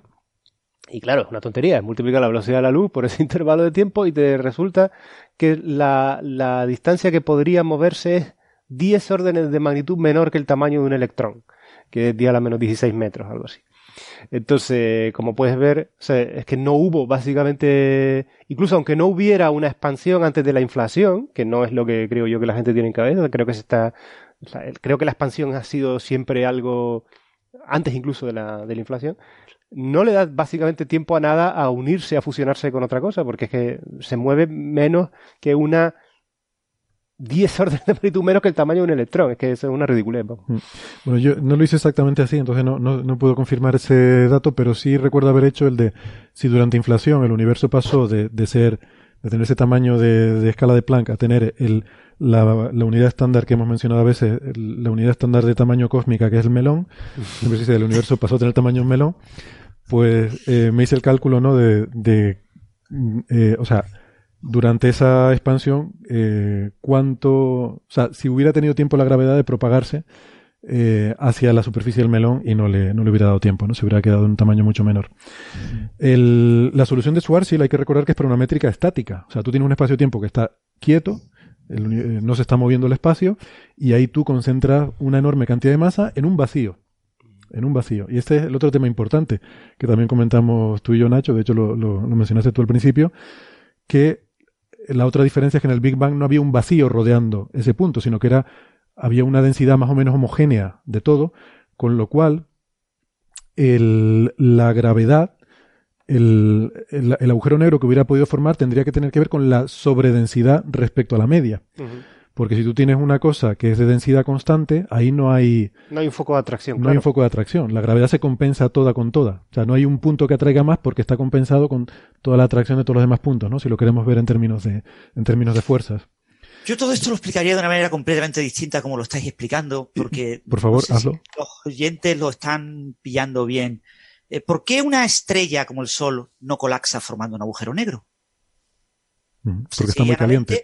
Porque hay dos fuerzas. Hay una fuerza de presión hacia afuera, debido a las reacciones nucleares que están en el núcleo, y la gravedad es una fuerza atractiva que es una especie de presión hacia el interior. O sea, la gravedad quiere colapsar, pero hay una interacción eh, nuclear que quiere hacer lo contrario, quiere explotar. ¿Vale? Eh, entonces, eh, ¿dón- ¿cuándo se forma un agujero negro? Se forma un agujero negro cuando yo tenga una eh, fuerza gravitacional mucho mayor que la fuerza de presión de la propia materia. La materia muy, muy, muy caliente tiene una fuerza tremenda de presión en contra de la gravedad. Es treinta y tantos órdenes de magnitud más poderosa para el electromagnetismo. Imagínate, para las interacciones fuertes. Entonces, eh, ¿por qué en los momentos primordiales del universo el universo no colapsa en forma de agujeros negros? Porque la presión debida a la propia materia es enorme.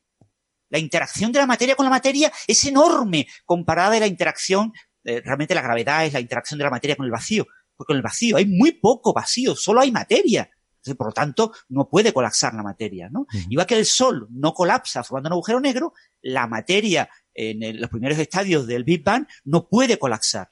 Tienen que formarse los átomos en, en la recombinación, cuando el universo tiene unos 380.000 años, tiene que haber una etapa oscura, que hay sobredensidades, y tienen que formarse grandes regiones eh, de materia eh, con una densidad, aunque sea pequeña, pero grandes regiones en las que el contenido en esa región vacía, tiene que haber vacío para que haya interacción eh, gravitacional significativa, eh, haga que se puedan colapsar formando agujeros negros, ¿no? Sí, es pero, decir, pero- no es un problema de densidad, ¿vale? No nos confundamos. Y con la densidad más pequeña que te puedas imaginar, si coges una región suficientemente grande, acabará colapsando gravitacionalmente. Lo que pasa es que ese colapso podría ser detenido si esa materia no mantiene eh, su temperatura y su densidad. Si al colapsar se calienta y aparecen nuevas interacciones que apliquen y que generen una presión hacia el exterior. Sí, sí, to- todo eso es cierto, ¿no? Pero eh, yo en- entiendo también que la, pregunta del oyente viene por el hecho de que, o sea, una cosa es que tú no puedas colapsar porque el sol está caliente y no deja, la presión no deja que la materia colapse, pero otra cosa si te dicen que en el Big Bang todo el universo estaba concentrado en un puntito y dices, bueno, efectivamente es más pequeño que el radio de Schwarzschild si tú pensaras en, eh, en términos de la solución de Schwarzschild, ¿no?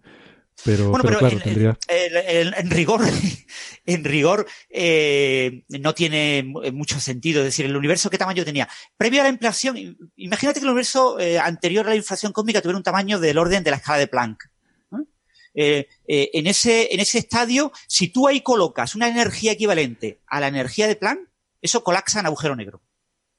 Eh, es la definición de, escala de Planck. Es la escala en la que si yo pongo esa cantidad de energía en ese, en ese volumen, el volumen de Planck, energía de Planck, me colapsa agujero negro, ¿no? Ahí obviamente tengo que aplicar gravedad cuántica. Pero una vez que yo expando el universo tras la inflación y tengo un universo, imagínate, del tamaño de un melón, eh, todo el contenido energético del universo actual, todo en el tamaño de un melón. ¿Por qué eso no colapsa? Ese melón no colapsa. Pues por la misma razón que el Sol no colapsa. Porque ese melón está muy, muy, muy caliente. Mm. Está tan caliente que la interacción propia entre el contenido de ese melón es tan grande que es infinitamente más grande que la eh, propia gravedad del melón. Y, y la Pues- razón, por tanto, es la misma que la del Sol. Son, vale, son, son diferentes formas de, de verlo, ¿no? De, de- de explicar ese mismo concepto.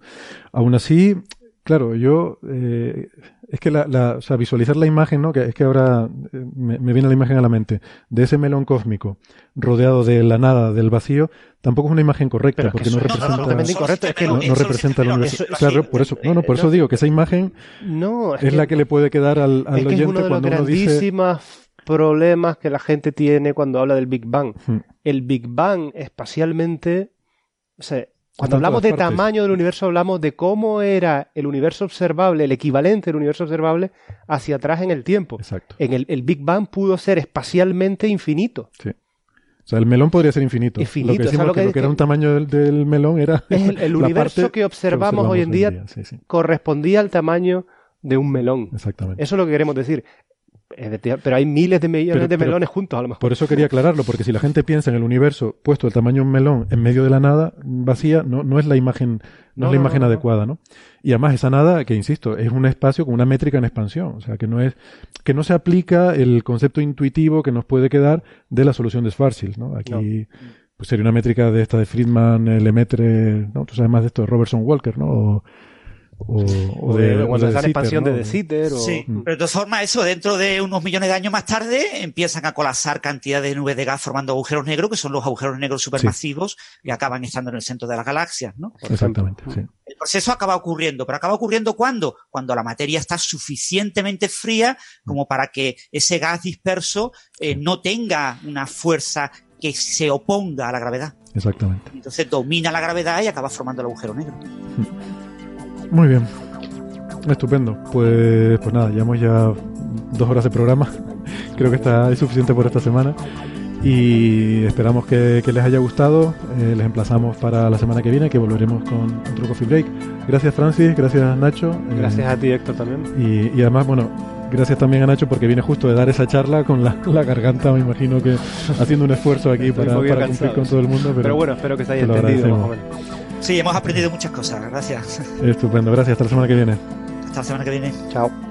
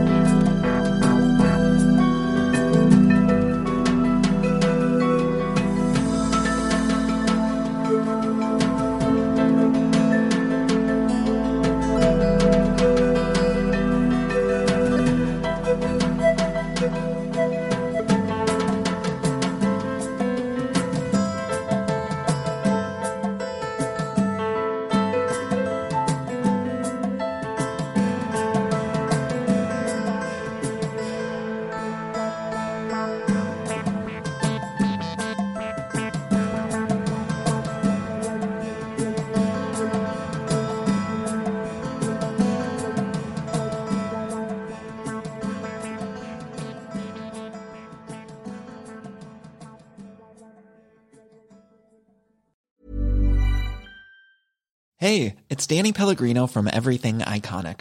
Ready to upgrade your style game without blowing your budget? Check out Quince. They've got all the good stuff shirts and polos, activewear, and fine leather goods, all at 50 to 80% less than other high end brands.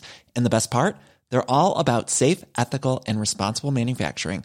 Get that luxury vibe without the luxury price tag.